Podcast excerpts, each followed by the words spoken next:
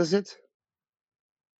Ja, weiß ich nicht, ist jetzt irgendwie vorher. Hast du was geändert? Nee, warte, warte kurz. Ich habe da irgendwas draufgeklickt. Hier mit euren Apfelprodukten. Beste, beste. Du, ja, du bist auch so ein Apple-Jünger? Ich schau mal, ich habe alles von Apple, alles. Echt? Ich auch, Alter, ich auch. Die haben mich ruiniert, Mann. Boah, warte mal. War gar nicht die Spielsucht, war, war, waren Apple-Geräte. Nee, eigentlich, eigentlich war es Apple. Ja. Und Sascha, pass auf, was du sagst am Anfang und so, der schneidet immer einfach mit. Ist mir auch schon oft passiert, ohne meine Einwilligung. und dann hörst du es im Podcast, und denkst du, Alter, wann hat der angefangen? Glücklich, süchtig. Der Selbsthilfe-Podcast über das abstinente Leben mit Spielsucht. Mittwochabend, glücklich süchtig Zeit. Heute mal ein bisschen früher, trotzdem schon wieder zu spät, um 21.30 Uhr. Heute mit einem Gast. Und bevor ich den Gast ankündige, muss, muss ich auch den guten Aikim wieder zurück äh, begrüßen. Hallo Aikim. Hallo Kevin, hi, hi, hi. Hi Leute, ich wünsche euch allen einen schönen Tag. Keine Ahnung, wann ihr das hört. Jedes Mal dasselbe. Na, ist doch egal. Und bei uns ist heute Sascha Heilig von Spielfrei werden und bleiben. Wir haben schon vor längerem den Termin ausgemacht. Ich freue mich wie Schnitzel, dass das geklappt hat. Ich habe auch richtig Bock heute, obwohl alle so ein bisschen unmotiviert waren, aber ich denke, wir sind jetzt langsam in Stimmung. Ja, Hallo. Also es ist schön, schön, dass ich dabei sein kann. Ich freue mich auch tierisch. Hat einen anstrengenden Tag heute, aber die Zeit nehme ich mir gerne um 21.30 Uhr. Ich habe es mir gemütlich gemacht hier an meinem Schreibtisch. Äh, ich freue mich sehr, bei euch Gast sein zu dürfen. Das klingt leicht sarkastisch, aber ich akzeptiere Nein, gar nicht. gar nicht. Bevor wir äh, anfangen, wollte ich ganz kurz noch wie immer das organisatorische ein bisschen abfrühstücken. Äh, ich war nämlich auch gerade in unserer digitalen Selbsthilfegruppe. Wenn einer von euch da draußen Probleme mit dem Spielen hat, glaubt äh, Probleme zu haben oder einen Angehörigen hat, der betroffen sein könnte, dann empfehle ich euch wärmstens glücklichsüchtig.de slash online-selbsthilfegruppe. Da findet ihr alle Informationen dazu. War heute auch wieder eine sehr illustre Runde mit 15 Leuten. Leider keine 16 geworden, weil eine gewisse Person, ich nenne keine Namen, äh, ihren Schlüssel im LKW hat liegen lassen. Könnt ihr euch selber überlegen, wer das gewesen ist. Das könnt ihr ja gerne mal sch uns schreiben, wer das gewesen sein könnte. Naja, die kennen, ja, die kennen ja nur dich und mich, die kennen ja die anderen nicht. Ansonsten, wie immer, über Instagram glücklichsüchtig oder über podcast.glücklichsüchtig.de schreiben zur aktuellen Folge, zu letzten Folgen, zu was auch immer. Oder wenn ihr auch in Zukunft eure Geschichte bei uns erzählen wollt, da fangen wir jetzt in ein paar Wochen an, die ersten Teilnehmer aus unserer Community vorzustellen, die sich da äh, mitteilen möchten. Da freue ich mich auch ganz, ganz tierisch drauf. Jetzt freue ich mich aber erstmal auf den lieben Sascha. Hallo Sascha, wie geht's dir? Hallo, mir geht's, mir, mir, geht's gut. Nee, mir geht's, also mir geht's wirklich gut. Es äh, im Moment viel Arbeit, aber mir geht's, doch, mir geht's gut. Ja. Ich hoffe euch auch. Aikim, wie geht's dir, seit du deinen Schlüssel wieder hast? Ach, mir geht's gespoilert. ähm, mir geht's äh, die letzten Tage wieder besser. Ähm, in den letzten Wochen ist ja auch viel passiert bei mir. Ähm, aber sonst äh, soweit ganz gut. Also ich bin gesund und das ist das Wichtigste. Sascha, wir haben letztens drüber gesprochen und dann ist uns aufgefallen, dass es, obwohl du schon in vielen Podcasts äh, unterwegs gewesen bist, ein echtes Novum ist, dass wir hier eine reine Spielergruppe für den Podcastabend hier sind. Das stimmt. Also ich war jetzt schon in vielen Formaten, aber das meiste waren halt, ich sag's mal, äh, war so Drogen eigentlich, das, also das Format für, für, für Drogendinger, also allgemeine Sachen, aber Tatsache noch nie war ich in einem Podcast, wo es rein um das Thema Glücksspielsucht geht. Ja, das stimmt. Das ist schön, dass wir dann doch noch an der einen oder anderen Stelle irgendwie was Neues liefern können. Das, das ist richtig. Das, das freut mich auch. Und deswegen bin ich auch so froh, äh, bei euch äh, Gast sein zu dürfen, äh, weil es hier wirklich, wirklich nur um das Thema Spielsucht geht und halt auch die Zuhörer draußen halt auch nur wegen diesem Thema zuhören. Das finde ich halt so, so, so gut auch. Das stimmt wohl. Und abgesehen davon, nicht nur, dass wir ein reiner Spieler-Podcast sind, sind wir auch ein super vorbereiteter Podcast, denn es gibt die eine oder andere Überraschung heute. Ähm, ich bin mal gespannt, wie du darauf reagierst. Ich äh, freue mich auf jeden Fall drauf. Ich, nicht mal Ike weiß, worum es geht. Ich wollte es gerade sagen. Lass okay. dich überraschen und ähm, ja, dann starten wir einfach mal.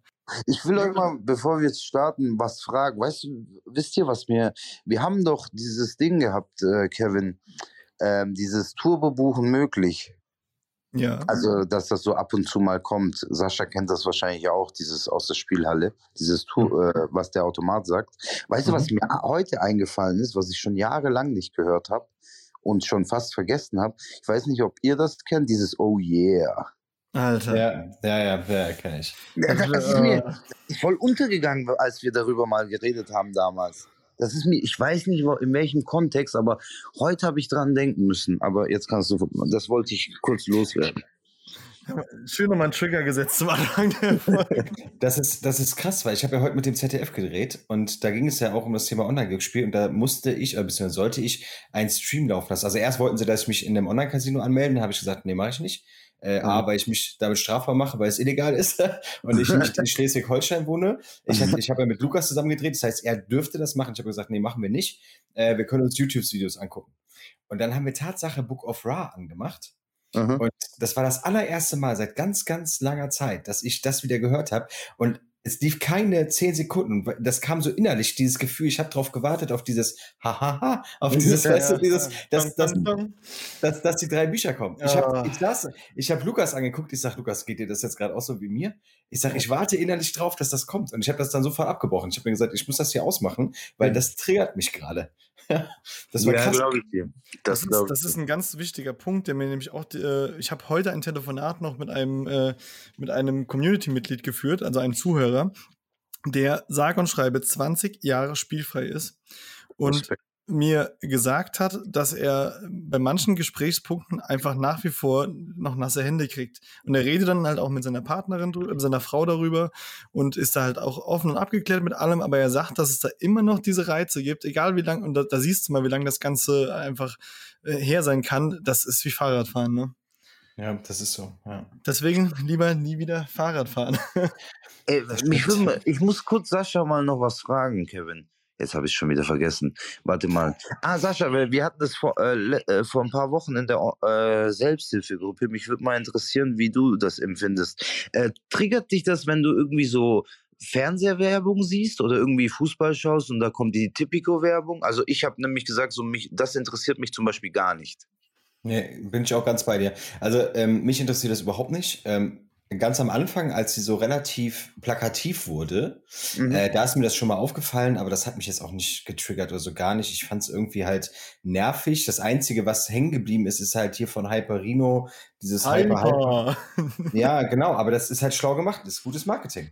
Ähm, Mhm, okay. Aber das, das ist ja mehr, das ist ja mehr hängen geblieben, was so behindert ist, muss man auch ganz klar sagen. Ja, ja, das stimmt. Und äh, Tipico und so weiter war ja sowieso noch nie meins. Da kriege ich immer, da kriege ich immer so ein bisschen Aggression bei. Ja, da, Mhm. also da, da gibt's da, das sind so Werbungen, wo ich mir immer denke, meine Fresse, ey. Also nee, Okay. gerade gerade beim Fußball oder so, da kommt sowas ja, das ist ja gang und Mhm. gäbe. Ja, ja. Okay. Deswegen, nee, triggert mich gar nicht. Also Also habt ich ihr auch gehört, so. liebe Marketingabteilung von Tipico und Co., da müsst ihr noch ein bisschen nacharbeiten. das juckt uns nicht. auf jeden Fall. Sascha, ich äh, weiß, du hast es schon hundertmal erzählt und ich weiß, dass du es auch heute schon mal erzählt hast. Nichtsdestotrotz gibt es bestimmt den einen oder anderen, der gar nicht weiß, wer du bist, woher du kommst und äh, warum wir dich gerade heute eingeladen haben. Und um, sage ich mal, auf den Weg des Suchtcoaches, Life-Coaches, wie wir das Ganze nennen, können wir ja später nochmal drüber sprechen, äh, zu kommen, würdest du uns vielleicht trotz allem in einer kurzen Fassung ein bisschen was von deiner Historie erzählen. Für die, die es nicht äh, kennen, wir verlinken auf jeden Fall noch eine andere Folge, aber nur so für den Kontext. Ja, das hat die vom ZDF heute auch gesagt. Ich soll das ganz kurz erzählen. Äh, nachher haben wir zweieinhalb Stunden gedreht. Also stellt euch auf einen langen Podcast ein. Das wird eine, das wird eine lange Nacht, Freunde. Marathon, Äh, Leute. Nein, also ähm, wie ich heiße, wisst ihr ja jetzt. Und äh, ich bin 34 Jahre alt und bin seit meinem 22. Lebensjahr spielsüchtig. Habe zwei Spielsuchtphasen durchlaufen. Habe einmal die erste Phase gehabt, da ging es rein um das Thema Spielautomaten, also Spielhallen. Und dann eine zweite Phase, da ging es dann nur ums Online-Casino. Ähm, wobei ich mal sage, dass die zweite Phase die schlimmste war, weil ich dort am meisten verloren habe. Also nicht nur das, nicht nur das Finanzielle, sondern auch das Ganze drumherum. Und ähm, die erste Phase ging knapp zwei Jahre. Also da war ich dann 24 und ähm, bin in Berührung, in Berührung gekommen damals, ähm, weil ich äh, in der Diskothek gearbeitet habe, also im Nachtleben aktiv war in Köln und dann in ein äh, Tag- und Nachtcafé gegangen bin weil ich die Zeit noch überbrücken musste, bis der nächste Zug fuhr morgens. Und da bin ich das erste Mal in Berührung gekommen mit einem Spielautomaten und habe mit zwei Euro Einsatz da 700 Euro gewonnen was eine äh, ganz coole, ganz coole Rendite ist, mit äh, 698 Euro plus da rausgehen. Es war halt einfach diese Faszination, also dieses, äh, ich gehe den ganzen Tag hier hart arbeiten, die ganze Nacht und hier werfe ich da zwei Euro in so einen Automaten und der spuckt mir 700 Euro aus. Mega geiles Gefühl. Und das habe ich mir halt auch auszahlen lassen und äh, bin nach Hause und von dem Geld auch zum Teil in Urlaub gefahren. Allerdings ähm, ist dann so dieses, Verlangen entstanden nach äh, mal ein bisschen mehr ausprobieren, mal ein bisschen häufiger spielen. Und am Anfang war das auch noch so Spaß und Lust. Und irgendwann wurde aus diesem Lust halt dann auch wirklich ernst, weil ich dann auch irgendwann ähm, relativ schnell auch gar nicht mehr anders konnte, als zu zocken, weil ich immer wieder zocken wollte. Ich wollte erstmal diesen Verlust wieder ausgleichen, äh, weil ich dann natürlich auch erstmal lange, lange Zeit keine 700 Euro mehr gewonnen habe, ähm, sondern eigentlich mehr verloren habe.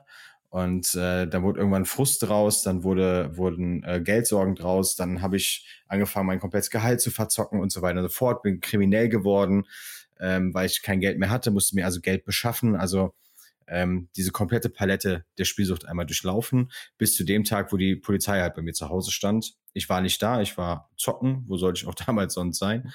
Ähm, habe die ganze Nacht gezockt, kam morgens nach Hause, habe die Wohnungstür aufgeschlossen und die ganze Wohnung war durchwühlt. Ähm, und da lag ein Brief von der Kriminalpolizei auf meinem Schreibtisch und dann hatten sie die Hausdurchsuchung durchgeführt. Und da hatte ich einen Termin mit meinem Anwalt deswegen. Und der sagte mir das erste Mal knallhart ins Gesicht, äh, dass ich ein Spielsuchtproblem habe. Und das war so das erste Mal, dass mir das jemand überhaupt gesagt hat. Und daraufhin folgte dann Verhandlungen und ähm, eine sehr hohe Bewährungsstrafe und eine, vor allen Dingen aber auch eine stationäre Therapie in Münchwies, acht Wochen lang. Auch die, in Münchwies? In Münchwies, ja, ja, genau. Ja, ich war auch in Münchwies, Kevin war auch in Münchwies. Wir haben, wir, haben, wir haben keine Partnerschaft mit Münchwies, möchte ich nur noch mal anmerken. Auch das Pina war da. Wir kriegen dafür, ich wusste es gar nicht von Wir kriegen dafür leider nichts, keine Vermittlungsprovision. Ich kenne die ganze Geschichte, ja, aber das wusste ich jetzt zum Beispiel nicht. Wie, wie ihr kriegt dafür nichts? Also, ich, nein, nein. also wir, kriegen, wir kriegen dafür wirklich nichts. Also, ähm, aber das ist krass. Aber Münchwies ist auch echt bekannt dafür. Eben, es ist halt prädestiniert für Spielsucht. Also ich glaube, jeder kompetente Berater, also die, die ich kenne oder auch alle, die ich aus der Selbsthilfegruppe gekannt habe, die haben gesagt, Münchwies ist äh, ja. als äh, Spielsüchtiger the place to be. Ja, ist aber auch, also ganz ehrlich, es war für mich damals, da dachte ich schon, das wäre die geilste Zeit meines Lebens gewesen, diese acht Wochen. Äh, mhm. einfach auch davon der, weißt du, dass das, das ist ja so ein bisschen höher gelegen. Ne? Und äh, mhm. allein, wenn du aus deinem Zimmer geguckt hast, ne, dann da auf den Wald oder auch durch den Wald spazieren gehen konntest und so, das war halt schon, schon echt eine richtig geile Zeit, vor allem aber auch diese Reflexion, äh, acht Wochen wirklich hart, also wirklich hart mit dir selbst ins Gericht gehen, äh, äh, an dir arbeiten, äh, mal einen geregelten Tagesablauf wieder lernen Ne, das waren ja einfach so Sachen, die man in diesen acht Wochen einfach mal gelernt hat. Und ähm, nach den acht Wochen bin ich äh, dann auch direkt aus Bergisch Gladbach, da wo ich gewohnt habe, ähm, bin ich äh, weggezogen mit meiner damaligen Freundin. Die habe ich natürlich in der Spielhalle kennengelernt. Die hat da gearbeitet ähm, und dann relativ schnell nicht mehr da gearbeitet, weil sie halt einfach gemerkt hat, was mit Menschen dort wirklich passieren kann. Und dann bin ich nach Kochem gezogen. Äh, nach Kochem an die Mosel. Das liegt für die, die das nicht wissen, zwischen Koblenz und Trier, wobei ich immer erstaunt bin, wie viele Leute Tatsache äh, Kochem kennen. Bin nach Kochem gezogen und habe dann hier vier Jahre, also fast vier Jahre spielfreie Zeit gehabt. Meine damalige Freundin gab es dann irgendwann nicht mehr, ähm, relativ schnell sogar nicht mehr. Da hat das Thema Co-Abhängigkeit äh, eine Begrifflichkeit äh, gewonnen dann plötzlich. Und ähm, ich habe dann meine Frau kennengelernt, auch relativ schnell bei meinem ersten Friseurbesuch, äh, weil sie Friseurmeisterin ist hier in Kochen. Und habe dann wirklich meine Ausbildung gemacht als Hotelfachmann, die mit 1,0 abgeschlossen, habe mich um meine Schulden gekümmert, die ich aus meiner aus meiner ersten Spielsuchtphase hatte, habe die die Bewährungsstrafe absolviert, habe meine Nachsorge gemacht, die auch Bewährungsauflage war bei der Caritas und so weiter und so fort. Also habe alles ganz normal gemacht, habe auch Kontakt wieder zu meinen Eltern äh, gefunden, der in der ersten Spielsuchtphase irgendwann dann komplett weggebrochen ist ähm, ich habe ja in der ersten Phase auch alles verloren, also von Freundin über Freunde, über Arbeit, über Familie, über fast auch noch Wohnung, äh, nicht zuletzt das ganze Geld, vor allen Dingen aber auch mich komplett. Ähm, und dann kam dieser eine Tag, wo dann der größte Rückfall, also der eine Rückfall und damit aber auch der größte Rückfall passiert ist im Online-Casino äh, durch eine Unachtsamkeit, so banal das klingt. Und diese Unachtsamkeit war Langeweile, also eigentlich so das Tödlichste für einen Spielsüchtigen Langeweile, wenn, mhm wenn er das zu viel hat, dann kommt er auf ganz dumme Ideen. Und ähm, so war es bei mir auch. Ich habe meine Ausbildung abgeschlossen, wusste nicht so recht, was ich machen sollte und hatte meine Frau im Salon äh, unterstützt mit der Buchhaltung. Das habe ich immer ordentlich gemacht. Und ähm, dann saß ich irgendwann da und habe auf den Rechner gestartet und dann blinkte dann diese. Ich ja. wollte ganz kurz nur mal nachfragen. Du warst aber zu dem Zeitpunkt auch finanziell komplett saniert schon wieder? Nein, gar nicht. Nein, also okay. ich habe da, ich habe Schulden bezahlt, ganz normal abbezahlt, aber saniert war ich da war, halt, Aber es war alles geregelt. Das war halt dieses typische, der Alltag ist wieder so ein bisschen reingekommen, wahrscheinlich auch, ne?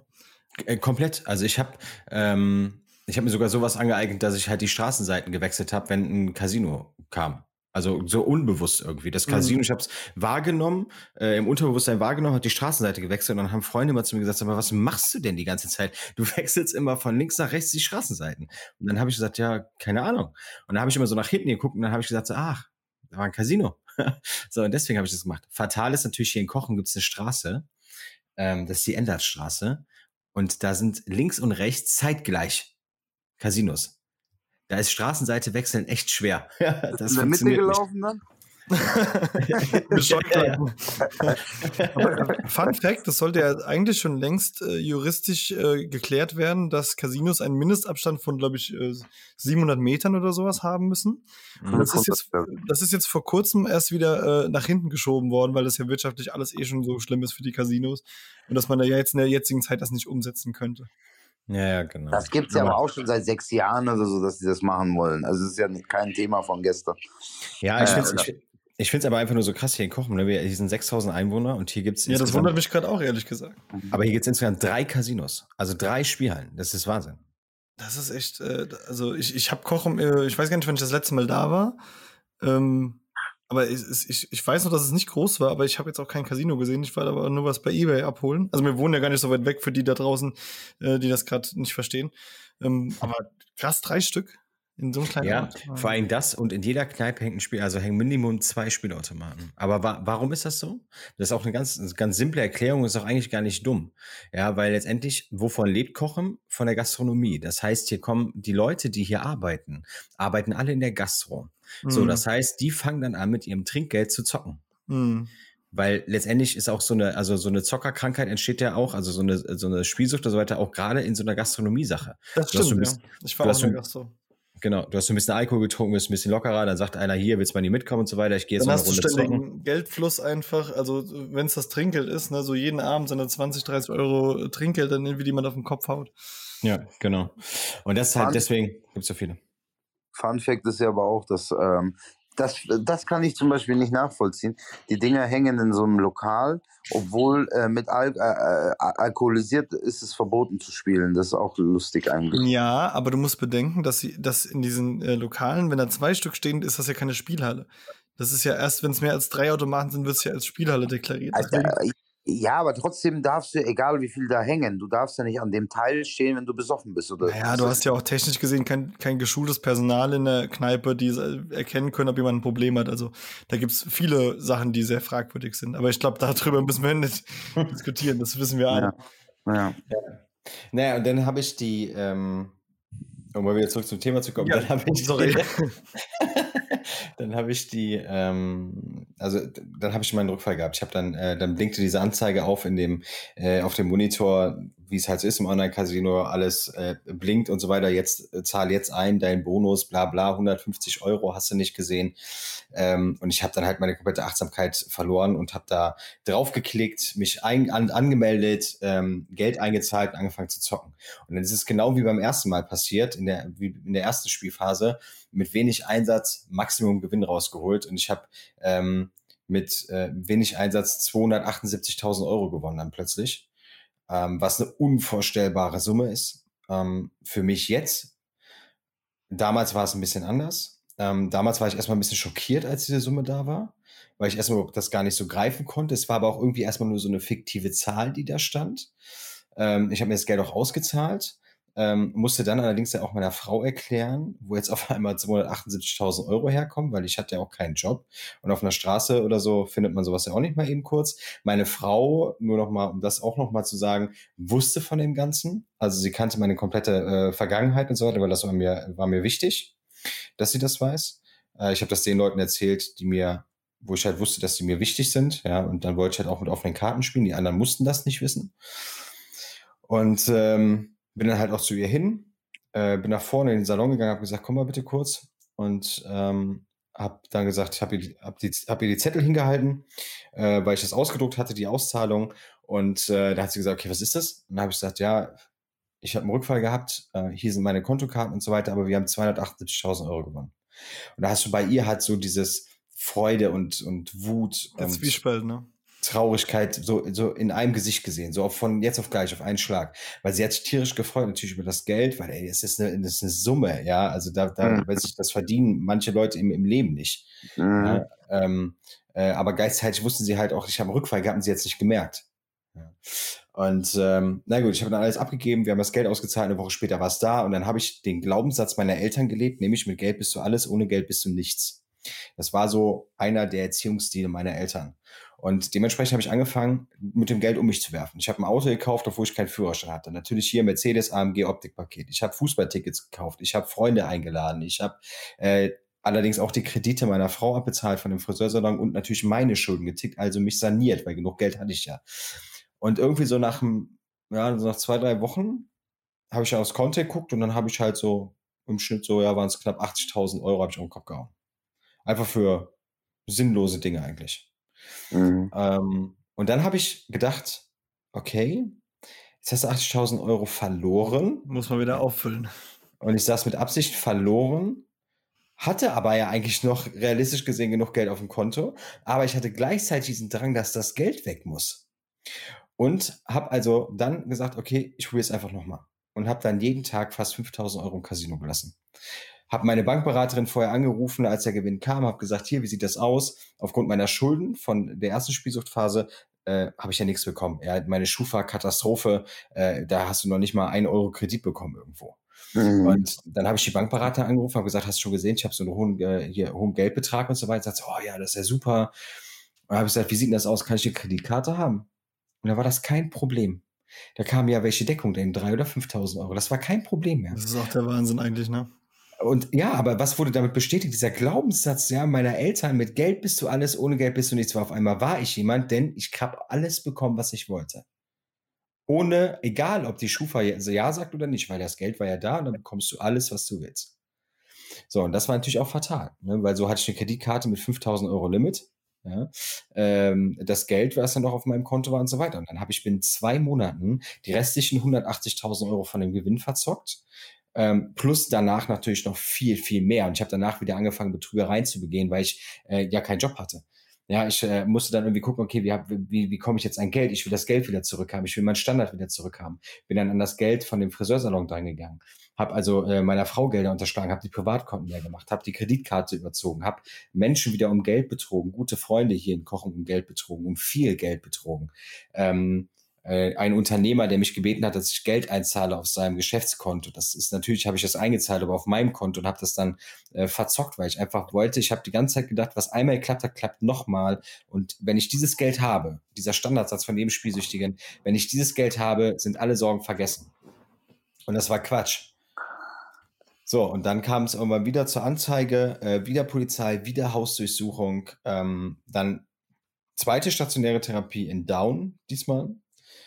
Ähm, plus wieder riesen Gerichtsverfahren, wozu ich dann verurteilt wurde zu zwei Jahren auf Bewährung und drei Jahren Bewährungsfrist, also insgesamt fünf Jahre Bewährung, die jetzt am äh, 16.11. letzten Jahres ausgelaufen sind, Gott sei Dank.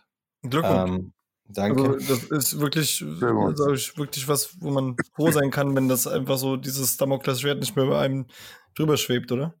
Definitiv, weil das ist einfach, das waren fünf Jahre, du warst halt angreifbar für jeden. Ne? Ich habe so Das viele Leute ja. gehabt, äh, die ich halt betrogen habe, die dann gekommen sind, Sascha, wenn du mir das Geld nicht zahlst, weil ich zeig dich an, ich bringe dich ins Gefängnis, ich weiß, dass du auf Bewährung bist. Ne? Ich bringe dich in den Bau, wenn du mir das, die haben mich unter Druck gesetzt. Ich habe teilweise Gelder bezahlt, ob, also mir weiter Geld geliehen, um irgendwelche Leute zu bezahlen, weil die mich so unter Druck So gesetzt um, haben. umgeschichtet quasi, ne? Also man Ja. ist dann quasi wieder in diesem, in diesem Abwärtsstrudel, dass man, äh, dass man wieder Baustellen aufmacht, um andere zu stopfen.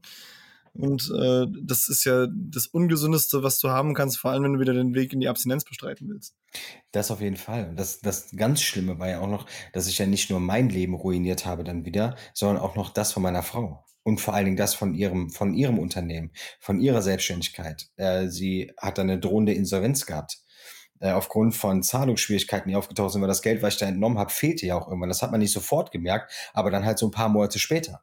Dann war das Geld nicht da. Dann habe ich natürlich angefangen, die ganzen Sachen so ein bisschen zu unterschlagen, also Rechnungen nicht zu zeigen und habe immer versucht, das mir irgendwie immer alles zu klären. Ja, also stand auch jeden Tag so dermaßen unter Strom und Stress deswegen, ähm, bis halt irgendwann mal ein Schreiben von der, von der Krankenkasse kam und da drin, stand dann drin, äh, wir haben Antrag auf Insolvenzeröffnung gestellt beim Insolvenzgericht in Kochem, ähm, weil sie die Rechnung nicht bezahlen. Und so Krankenkassen können das. Ja, Finanzamt, mhm. Krankenkasse kann das einfach machen. Und das war krass. Da kamen die Schreiben, ich habe das Schreiben in der Hand gehabt. Wenn du die Beiträge quasi nicht bezahlst, ne? Ja, ja, von ja, den Arbeit. Das, das, ist das, das ist, glaube ich, der allerschnellste Weg, den du äh, in eine Insolvenz gehen kannst. Ja, genau. Das machen die dann einfach für dich. Das ist dann komplett ja. egal. Und äh, das war so krass, weil ich habe das Schreiben in der Hand gehabt und ich habe gedacht, scheiße. Da, da sagt erstmal alles äh, drei Etagen tiefer, ne? Das war noch schlimmer als die Hausdurchsuchung, das kann ich ja sagen. Ich, ich, ja, klar, weil, weil noch ein anderer Mensch hinten dran steht, den man liebt und dem man eigentlich nicht schaden möchte. Und, ja. Also ich habe das auch, äh, ich glaube, bei äh, der Folge bei Roman gehört, als du das erzählt hast oder bei mhm. der, bei der Schmörre, ich weiß gar nicht mehr genau. Und äh, ich habe ich hab im Auto gesessen, habe mir das angehört. Äh, da hast du es ja noch mal ein bisschen detaillierter auch beschrieben. Und da ist mir wirklich mit schlecht geworden, einfach weil ich mich so in dieses Gefühl hineinversetzen konnte. Natürlich nicht in dieser Ebene, aber einfach äh, diesen, diesen Schaden, den man einem anderen Menschen antut. Und man will es ja dem Moment auch nicht, aber es passiert einfach. Ja, du hast halt alles, also ich stand hier, ich habe das Schreiben gehabt von dem Gericht, ich denke, scheiße. Was, was, was, soll, was willst du jetzt machen? Hm. Und ich habe dann überlegt, okay, was kann ich tun? Was kann ich tun? Wie, wie kann ich das machen? Dann habe ich meine Eltern kontaktiert, obwohl ich, also ich hatte ja mit denen so ein bisschen Kontakt, aber jetzt auch nicht äh, so gravierend viel. Habe sie kontaktiert, habe auf Knien rumgerutscht vor denen, wortwörtlich. Habe gesagt, bitte, bitte helft mir, beziehungsweise Sabrina, bitte, bitte helft ihr. Ja, und dann kam aber der Standardspruch meiner Eltern, nein, unsere Psychologen haben gesagt, einem Spielsüchtigen gibt man kein Geld, wir unterstützen moralisch, aber nicht finanziell. Und da habe ich gesagt, ja, aber das geht ja nicht, ich will das Geld nicht, ich will damit nicht in Berührung kommen, nichts, aber bitte überweist es Sabrina, damit sie nicht in die Insolvenz muss. Ich habe die Scheiße gebaut, nicht sie. Sie kann da nichts für. Ja, sie ist jetzt Opfer, weil ich die Scheiße gemacht habe. Ja. Sie, sie, sie, haben halt nicht geholfen. Und äh, nachher hat die, hat die Tante von, von meiner Frau hat dann geholfen, ähm, nachdem ich mich da auch offenbart habe, was für mich kein Thema war. Ja, aber ich habe gesagt, ey, ich habe die Scheiße gebaut, ich will nicht, dass sie ihre Selbstständigkeit verliert wegen mir. Äh, ich musste ihr das natürlich auch irgendwann beichten, diese ganze Nummer, äh, weil mir nichts mehr anderes übrig blieb. Und das war für sie natürlich auch ein Schlag ins Gesicht, weil sie auch immer die ganze Zeit dachte, ne, das Geld wäre noch da. Ja, das ist, glaube ich, das Härteste an der ganzen Sache. Ne? Wenn du von, von äh, finanziell sorglos zu Ruin in ja. In, in, ein paar Sekunden. Also das ist schon. Ja. Ihr, seid, ihr seid noch verheiratet, ne? Ja, genau. Das, also, das ist auch wahnsinnig, also mein allergrößten Respekt. Ne? Ich, also, egal wie viel man als, also als Süchtiger weiß, dass es eine Sucht ist und dass man, dass es eine Krankheit ist, äh, ist es trotzdem wirklich bemerkenswert, wenn jemand äh, so viel Verständnis aufbringen kann und wirklich sagt in guten wie in schlechten Zeiten. Ja, das stimmt. Also das ist, ähm, der Salon ist ja auch Tatsache in die Insolvenz gegangen nachher. Also es ging, führte kein Weg mehr vorbei. Trotz, dass die Tante uns Geld gegeben hatte, hat das im Umkehrschluss nicht mehr ausgereicht, weil dann doch zu viel kam. Ähm, wir sind dann den Weg in die Insolvenz gegangen. Und ähm, eins war ganz klar, und das habe ich ja auch gesagt, den Weg gehen wir zusammen. Ja, ich habe dich da reinmanövriert, du warst aber vor fünf Jahren für mich da. Ne, und genauso bin ich jetzt für dich da. Egal, was andere Leute sagen. Du hast mir damals den Rücken gestärkt. Du hast vor vermeintlichen Freunden, die sich als Freunde ausgegeben haben, aber nachher gar keine waren, hast du mir immer den Rücken gestärkt. Und natürlich bin ich jetzt für dich da, weil ich habe dir auch die Scheiße eingebrockt. So, und dann haben wir das zusammen durchgezogen und dann am äh, 1.7. letzten Jahres, also ist jetzt auch schon fast ein Jahr her, äh, ist der Salon wieder freigegeben worden und dann haben wir diese Insolvenz auch durchstanden. Jetzt ist der Salon vergrößert worden und so weiter. Das heißt, der Salon steht sogar jetzt besser da als vorher. Äh, das muss man halt auch dazu sagen. Da steckt aber auch viel, viel Arbeit drin. Und das ist halt auch so, das ist so, halt so ein Geben und Nehmen. Das ist so ein weiterer Step, ne, in die. Ja. Äh, das ist wie die Bewährung, die endet, ne? So diese, diese, diese Zielsetzungen, die dann einfach mal erreicht werden. Aber das wusste ja. ich zum Beispiel gar nicht. Ich glaube, das äh, hattest du noch gar nicht erwähnt, dass das wieder so in die Richtung läuft. Das ist ja super. Ja, genau. Hättest du mal früher. Ich war echt, ich war echt mitgelitten. ja, so ist das. das ist echt krass.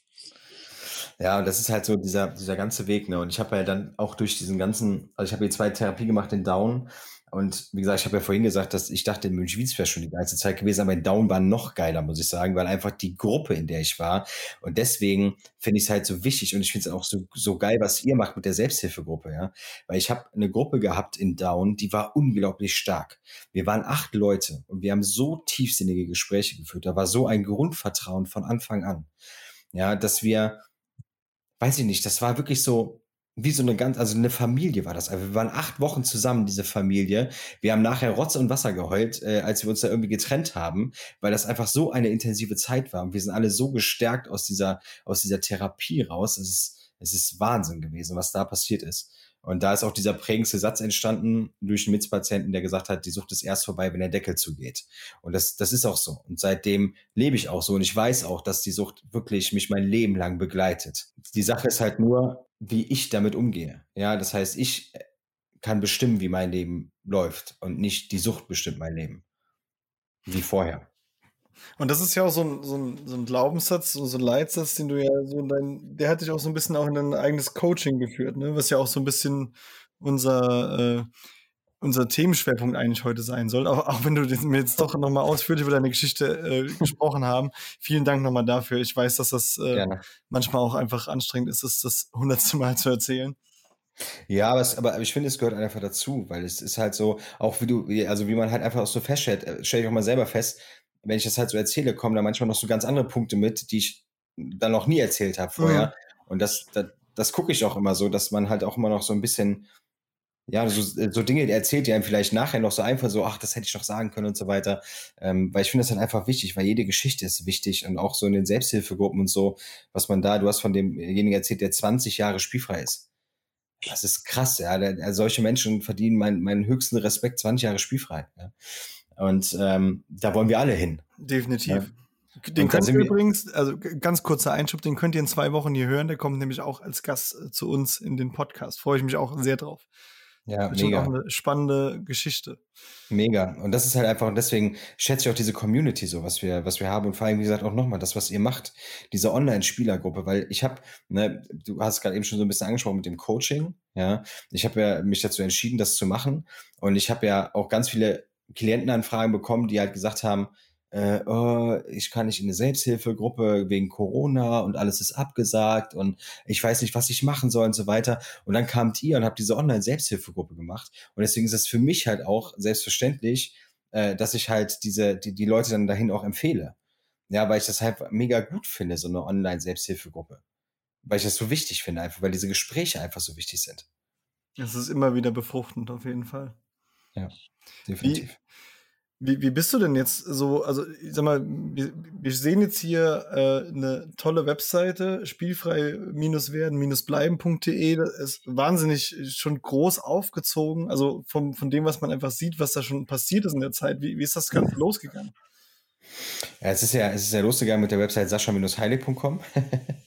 äh, damit ist es ja, ähm, das war der, die allererste. Also, das ist ja meine Website.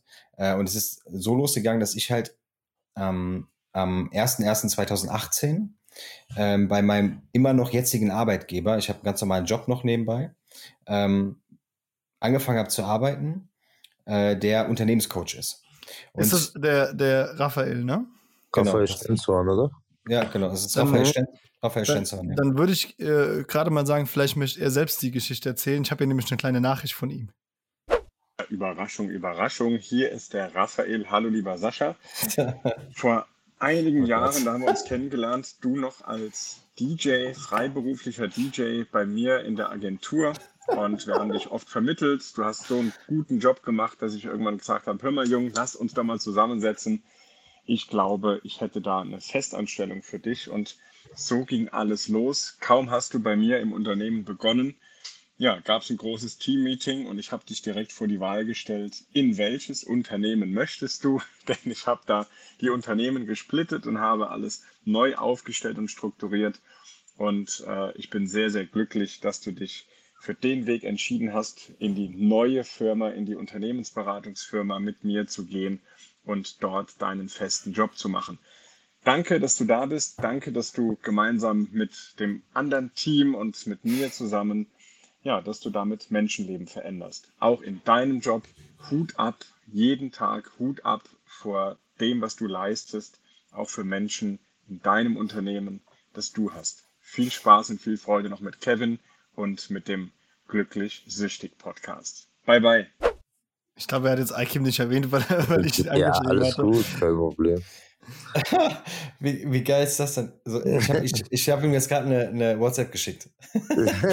ich habe ich hab einfach nur reingeschrieben, du Drecksack. Aber mit, so, mit, mit, mit Kussmilies. Das ist, oh, danke, ey, danke, danke, danke. Das, sowas, ach, das hat noch nie jemand gemacht. Das ich cool. habe gesagt, es gibt die ein oder andere Überraschung heute und ich kann auch vorwegnehmen, es wird nicht die letzte Person sein, die du heute gehört hast, aber es Oh war nein. wahrscheinlich die persönlichste. Und äh, Okay. ja, jetzt haben wir so einen kurzen Einstieg bekommen, ne? Äh, das war dein Mentor.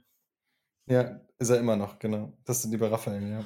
Ja, der hat mich damals ins Unternehmen geholt, äh, 2018, und das war auch mit einer der, der besten Entscheidungen, die ich getroffen habe, ähm, weil er mich auch, also man muss dazu sagen, damals, als der, das große Gerichtsverfahren hier in Kochen war, ähm, saß ein Reporter mit in dem Gerichtssaal und äh, das hat keiner gesehen. Also weder ich noch mein Anwalt noch irgendwer. Und der Reporter saß eigentlich da drin wegen einer Verhandlung, die nach mir stattgefunden hat. Und ähm, den hat das Thema aber so interessiert, dass er das Ding auf die Titelseite des Wochenspiegels gebracht hat. Und ein paar Tage später ist das in den Haushalt hier in, in Kreis Kochenzell gewandert, diese Zeitung. Und auf dem Titelblatt stand Spielsucht äh, verleitet zu Griff in die Kasse. Und dann hat er einen kompletten Artikel dahin geknallt mit all den negativen Aspekten, die die Spielsucht so mit sich bringt. Und halt auch alle die negativen Sichten, die mich betrafen. Und ähm, naja, das hat dazu geführt, dass das hier einen ordentlichen äh, Shitstorm gab in äh, Kochem. Und natürlich auch jeder direkt wusste, dass ich das war. Weil der Ze- Zeitungsartikel auch so geschrieben war, dass das jeder eigentlich wissen konnte. Nennen wir ihn S. Heilig. Nein, das ist zu auffällig. Nennen wir ihn Sascha H. ja, nee, die haben, die haben schon einen anderen Namen da irgendwie gemacht, aber äh, ich glaube, es tauchte auf Friseur und so ein Kram und dann kannst du dir das an, an äh, zwei Fingern abzählen, wer das ist. Wenn es ein Spielothekenbesitzer gewesen wäre, wäre es eine Chance von 1 zu 3 gewesen. Ja, das, das, das, das ist richtig. Ne? Aber ich habe diesen Zeitungsartikel gesehen, ich denke, ach du Scheiße, jetzt geht's los. Ne? Und dann ist das auch losgegangen. Raphael war Tatsache derjenige, der damals gesagt hat, ey, pass auf, alles gut. Äh, Ich gebe dir, das- ich geb dir das Vertrauen, du bekommst es einmal. Wenn du es enttäuscht, war's das. Wenn nicht, dann ist alles super. Und ich habe es da bis heute nicht enttäuscht, das Vertrauen, weil ich das auch niemals könnte ihm das äh, da, da enttäuschen, weil er mir halt auch so viel gibt und als Mentor immer an meiner Seite gestanden ist. Und er ist auch derjenige, der mich dann dazu gebracht hat, dass ich echt in die Öffentlichkeit gegangen bin, weil im Rahmen des, des äh, Unternehmen-Coaching haben wir auch ähm, Unternehmer äh, bei ihm auf der Mühle, der hat so eine, äh, so eine eigene Mühle, äh, wo wir Seminare abhalten. Und dann hat er irgendwann zu mir gesagt, Sascha, willst du nicht mal deine Geschichte hier auf dem Seminar erzählen? Da habe ich gesagt, warum? Und dann hat er gesagt, ja, weil deine Geschichte schon besonders ist und es zeigt vor allen Dingen, dass egal wie scheiße der Weg ist und egal wie viel Scheiße du wirklich durch hast, du kannst es schaffen, dein Leben positiv zu gestalten, egal mit wie viel Schulden. Ja, ich habe über 130.000 Euro Schulden noch. Ja, egal mit wie viel Schulden, egal mit welchen Vorurteilen, egal äh, wie oft du verurteilt worden bist, egal ob du auf Bewerbung bist oder nicht, aber du kannst was Positives draus machen. Und da hat er mich darum gebeten, dass ich das den Unternehmern sage. Da habe ich mich erstmal ein bisschen vorgesträubt und dann habe ich es aber doch gemacht, weil ich habe ja bisher immer nur Ablehnung bekommen dafür. Und deswegen wollte ich das auch nie machen, weil ich habe gedacht, nee, wenn ich in die Öffentlichkeit gehe, äh, Spielsucht ist so ein Tabuthema. Ähm, da, nee, komm, da hast du keinen Bock, du hast schon genug äh, immer drauf gekriegt, ne? Und wie gesagt, ich bin ja kein Opfer, ja, ich bin ja schon Täter, da muss man ja schon so klar sagen. Ich habe Leute echt um Geld beschissen. Also um viel Geld. Also nicht nur um Geld, sondern auch Vertrauen und so weiter. Ähm, und das, dann habe ich es gemacht und dann saßen da acht Unternehmer vor mir und die haben nachher wirklich Rotz und Wasser geheult. Und die haben mich, diesen, also der Vortrag war vorbei und es gibt eine, eine sehr große Schwäche bei mir, auch aufgrund meiner Erziehung meiner Eltern. Ich kann keine Emotionen wie Trauer, Traurigkeit in dieser, also diese Gefühle kann ich nicht zeigen. Fröhlichkeiten so kann ich zeigen, aber die, die andere negative Form, Anführungsstrichen, äh, nicht. Und äh, bei den Vorträgen fällt mir das immer sehr, sehr schwer, weil ich merke halt auch, wenn ich das so erzähle, dass dann so Bilder hochkommen und dass mir das, dann kriege ich so ein Kloß im Hals, gerade wenn ich es erzähle. Ähm, und dann fällt mir das unglaublich schwer. Dann muss ich das immer so runterdrücken. Und ähm, naja, die, dann haben sie, haben sie geweint und mich danach in den Arm genommen und, und gesagt, ey, das ist so super, was du gemacht hast und äh, äh, geh damit in die Öffentlichkeit. Und, und äh, da habe ich gesagt, ja gut, okay, wenn das hier schon so gut ankommt, dann machen wir das doch. Und dann bin ich in die Öffentlichkeit gegangen und dann kam Corona letztes Jahr. Und ich habe es letztes Jahr, bin ja erst, letztes Jahr bin ich erst in die Öffentlichkeit gegangen damit. Und dann habe ich gedacht, okay, ich wollte schon immer ein Buch schreiben. Ich wollte schon immer mein Buch, äh, mein, mein Leben in ein Buch packen, damit äh, Leute mal sehen, wie es wirklich in dem Spielsüchtigen aussieht. Damit sie mal verstehen, wie es in dem Spielsüchtigen aussieht. Und dann habe ich das Buch geschrieben. Und da gibt es auch wirklich wenig Content, muss man ganz ehrlich sagen. Ne? Also ich habe ja bei Audible äh, irgendwann mal reingeguckt. Da gibt es, glaube ich, ein Hörbuch, das äh, schon katastrophal bewertet wurde. Äh, und ansonsten, äh, so im Verlagstechnisch hast du auch deine Probleme gehabt, ne? Das selbst zu, also in den Verleger zu finden dafür. Komplett. Ich habe bis heute keinen. Also mein Verlag ist Spielfrei werden und bleiben. Das heißt, ich habe eigenen Verlag gegründet. Ich habe ja ein eigenes Unternehmen dann gegründet. Ich habe äh, und bleiben gegründet mit der Mission, anderen Menschen zu helfen. Gerade auch Angehörigen zu helfen, weil ich es einfach unglaublich wichtig finde, allein aus meinen Erlebnissen schon her, hätten meine Eltern ähm, das Verständnis vielleicht gehabt damals, was sie jetzt haben können, durch das Wissen, was ich habe, wären viele Dinge vielleicht anders gelaufen. Und äh, meine Mission war einfach so vielen Menschen wie möglich zu helfen. Und aber auch zeitgleich mein Buch auf den Markt zu bringen und einfach mit dieser Geschichte wach zu rütteln, dass es nicht nur Drogen und Alkohol sind, die äh, ein, ein Thema sind in Deutschland, der die anerkannt sind als Krankheit, sondern dass die Spielsucht zum Beispiel auch die Krankheit ist, die Suchtkrankheit mit sehr, mit dem, mit dem höchsten suizidaren Fällen.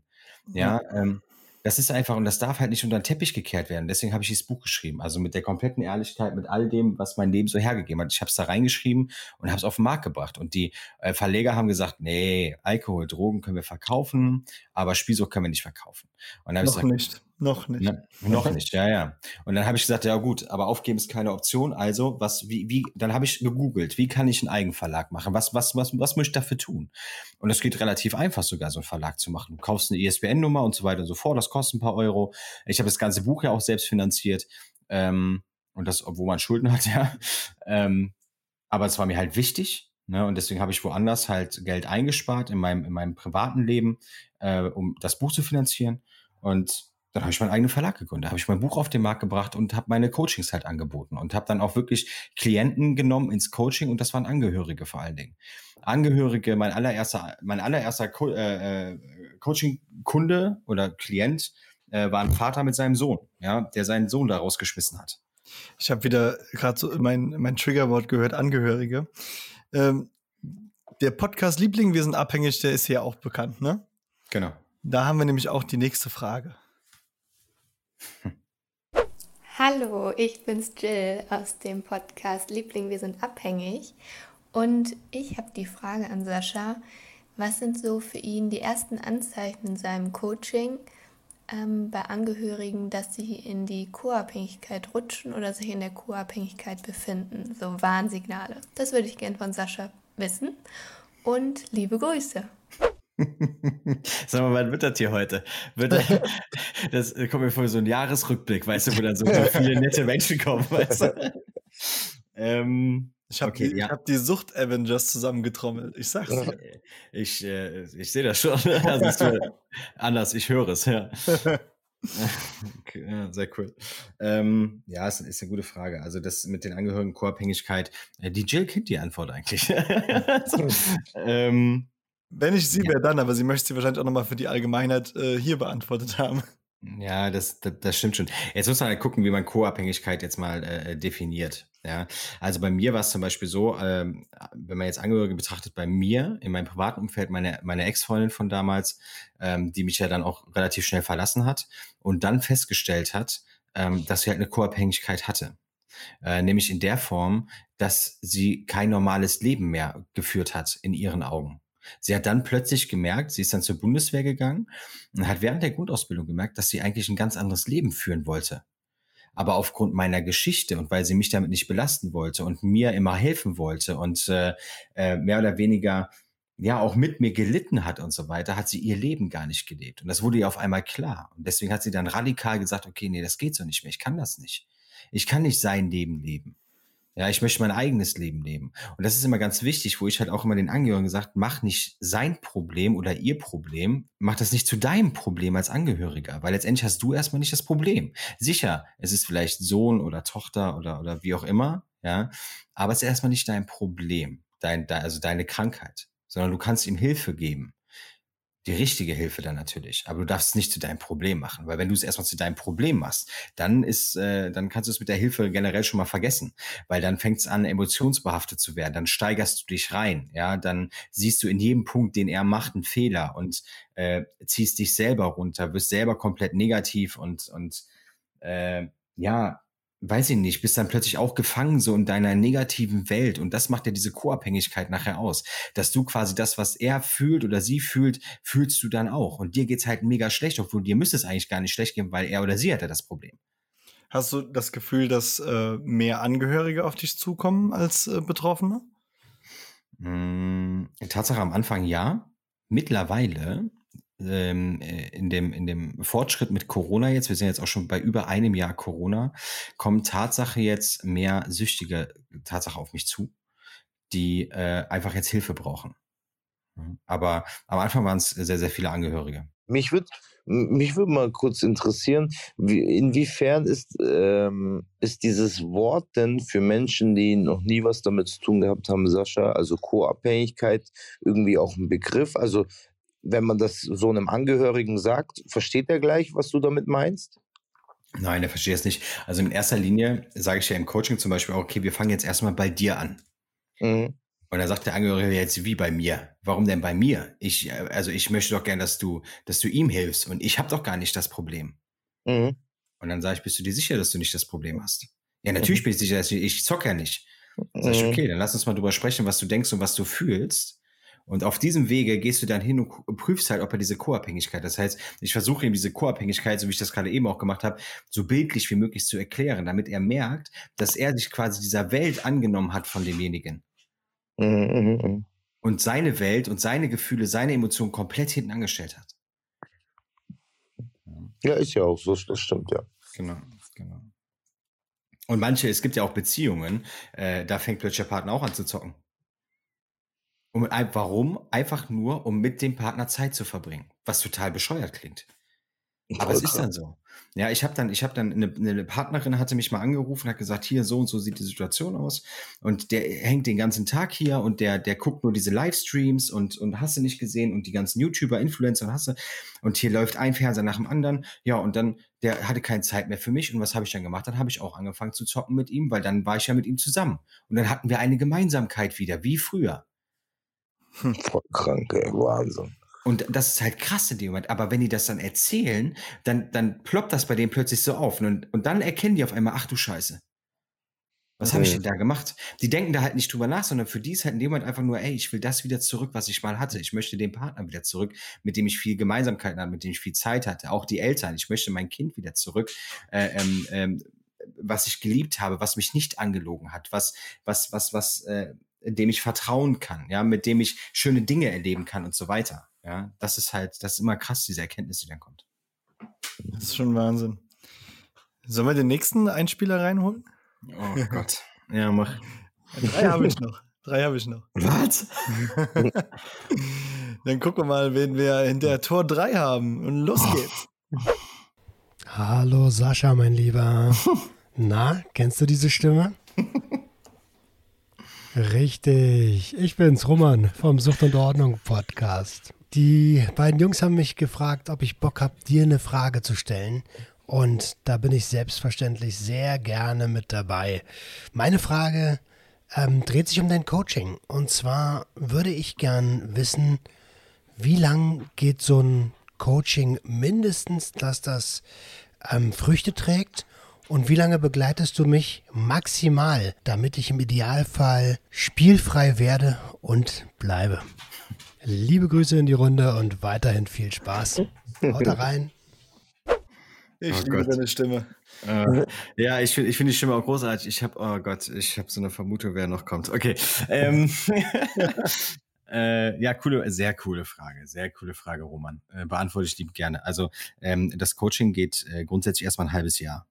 So, weil das halbe Jahr ist erstmal zwingend erforderlich dafür, dass wir erstmal überhaupt eine Analyse machen und so weiter und so fort. Ja, also das ist, äh, muss erstmal so sein. Und Tatsache geht es auch manchmal sogar ein Jahr. Bei mir ist aber grundlegend so, ich lasse keinen gehen, wo ich weiß, dass das nicht safe ist. Ähm, jeder kann also wenn das Coaching vorbei ist, hat derjenige trotzdem noch meine Nummer und kann mich immer anrufen, wenn er irgendwie einen Notfall hat oder sonstiges. Generell im Coaching kann er das machen. Ja, das ist ein großer Bestandteil des Coachings, dass er meine Handynummer hat und mich quasi 24 Stunden am Tag kann er mich kontaktieren. Aber wir sind jetzt, ich bin jetzt nicht bei dem Coaching, oder? Weil ich habe jetzt deine Handynummer auch. Oder kriege ich jetzt demnächst noch eine Rechnung zugeschickt? Ja, die hast, die hast du doch schon. guck mal, der, guck mal. Also Leute, wenn ihr, wenn, ihr uns, wenn ihr, uns, spenden wollt, habe ich schon gar nicht erwähnt, glücklichsüchtig.de slash support. Ich brauch's demnächst anscheinend. ja, Überraschung. Ich kann sowas auch, guck mal in deinem E-Mail-Postfach. Nein, Spaß. Nein, natürlich nicht. Nein, aber die kriegen meine Handynummer halt in dem Moment, weil es einfach, ich finde es einfach wichtig, dass sie sich jederzeit melden können. Ja, weil auch gerade, ich sag mal, es gibt so so Momente, wo man halt einfach plötzlich getriggert wird. Ne? Wie wir es vorhin ganz am Anfang mal drüber gesprochen haben, über diese, diese Geräusche zum Beispiel. Ja, also mhm. bei dem Süchtigen. Ja. Mhm. Ähm, bei mir ist ja auch noch Bestandteil des Coachings eine Psychologin. Weil ich habe am Anfang habe ich das ohne Psychologen gemacht und dann habe ich mir einen Psychologe mit dazu genommen. Und ich habe mir die Psychologe mit dazu genommen, weil halt dann auch so Dinge auf den Tisch kamen in dem Coaching mit suizidaren Gedanken, depressiven Gedanken. Ähm, und das sind Dinge, da kann ich zwar drüber sprechen, A, darf ich das aber nicht und B, will ich das auch nicht. Weil das sind ganz heikle Themen. Also es gibt ja wirklich in der, in, den, in der psychologischen Analyse nachher gibt es ja auch ganz, ganz heikle Themen, die wirklich ganz tief verwurzelt sind. Und da brauche ich halt auch einen Fachmann für. Also in dem Fall halt eine Fachfrau, weil das sind einfach Themen, da muss man in die tiefen Psychologie und das kann und will ich nicht. Weil da kann so viel schiefgehen und oh, no way. Hast du, hast du generell Angst vor Fehlern? Also, dass du, sag ich mal, in die falsche Richtung vielleicht was berätst und, sag ich mal, der Klient in einem halben Jahr irgendwie dann einen Rückfall hat, einen Extrem und du dir dann, also du dann Angst davor hast, dass du irgendwie daran schuld sein könntest? Also, was, Schuld ist eh, jeder ist für sich selbst verantwortlich, um Gottes Willen. Du weißt aber, wie ich das meine. Hm. Äh, klar. Also, das hat man schon so ein bisschen, wobei das ist äh, also relativ relativ gering, muss ich sagen. Also ich sichere mich natürlich auch ab, das muss ich halt auch dazu sagen. Ja, also ich mache ja, es gibt ja auch einen Vertrag und so weiter, das ist ja alles offiziell. Äh, da, es gibt einen Vertrag, wo halt auch einfach klar geregelt wird, dass ich halt äh, äh, berate und ich bin kein Psychologe. Dafür gibt es aber meinen Psychologen. Ähm, aber natürlich hast du schon manchmal so Bedenken, wo du halt denkst, so, ah, okay, ähm, ich habe zum Beispiel einen Klienten, da habe ich mich auch schon bei ertappt, dass ich mir Sorgen gemacht habe am Wochenende, also ich mir selber Sorgen gemacht habe am Wochenende über ihn, wo er sich überhaupt gar keine Sorgen gemacht hat. Okay. Und das ist halt so, man, man lebt halt auch so mit den Klienten. Ne? Also es ist mir halt, ich nehme halt immer auch nur eine, eine Handvoll Klienten an, weil ich halt auch immer 100 Prozent bei den Klienten sein möchte. Weil mir jeder unglaublich wichtig ist. Weil wenn ich jemandem helfe und ich helfe, also ich helfe jedem. Ja, egal, ob er jetzt Geld hat oder nicht. Ja, egal, ob er ins Coaching passt oder nicht. Ja, jeder bekommt von mir in irgendeiner Form Hilfe, weil keiner geht bei mir ohne Hilfe weg. Wenn er nach Hilfe fragt, bekommt er die. Weil meine, also früher war es bei mir so, wenn ich nach Hilfe gefragt habe, musste ich erstmal irgendetwas dafür geben, damit ich sie bekomme. So, mhm. das heißt, meine Eltern wollten erst immer irgendetwas haben von mir, dass sie überhaupt erstmal helfen. Und ich bin halt jemand, der gesagt hat, okay, sowas möchte ich nicht, ja, weil wenn mich jetzt jemand anruft, ein Süchtiger anruft und dem geht's richtig, richtig schlecht, dann kann er mich erstmal sowieso schon mal kostenfrei anrufen. Das erste Gespräch ist komplett kostenfrei. Das ist und bleibt auch so. Und das geht dann manchmal Tatsache anderthalb, zwei, zweieinhalb Stunden, je nachdem. Und ich lasse die Leute erstmal reden. Ich höre mir erstmal die Geschichte an. Und das, und das ist ja schon mal dieser erste Moment, wenn die Leute die Geschichte erzählen, wo sie dann sagen, boah, das war schon, das hat mir jetzt echt geholfen. Diese zwei Stunden, wo mir einfach mal jemand zugehört hat und vor allen Dingen, dem ich auch mal vertrauen konnte, weil ähm, wir haben es doch heute nochmal, äh, Lukas und ich nochmal drüber gesprochen. Ähm, der Punkt ist halt einfach, vom Süchtigen zum Süchtigen ist schneller das Vertrauen da, als bei einem Süchtigen zu einem Therapeuten oder so.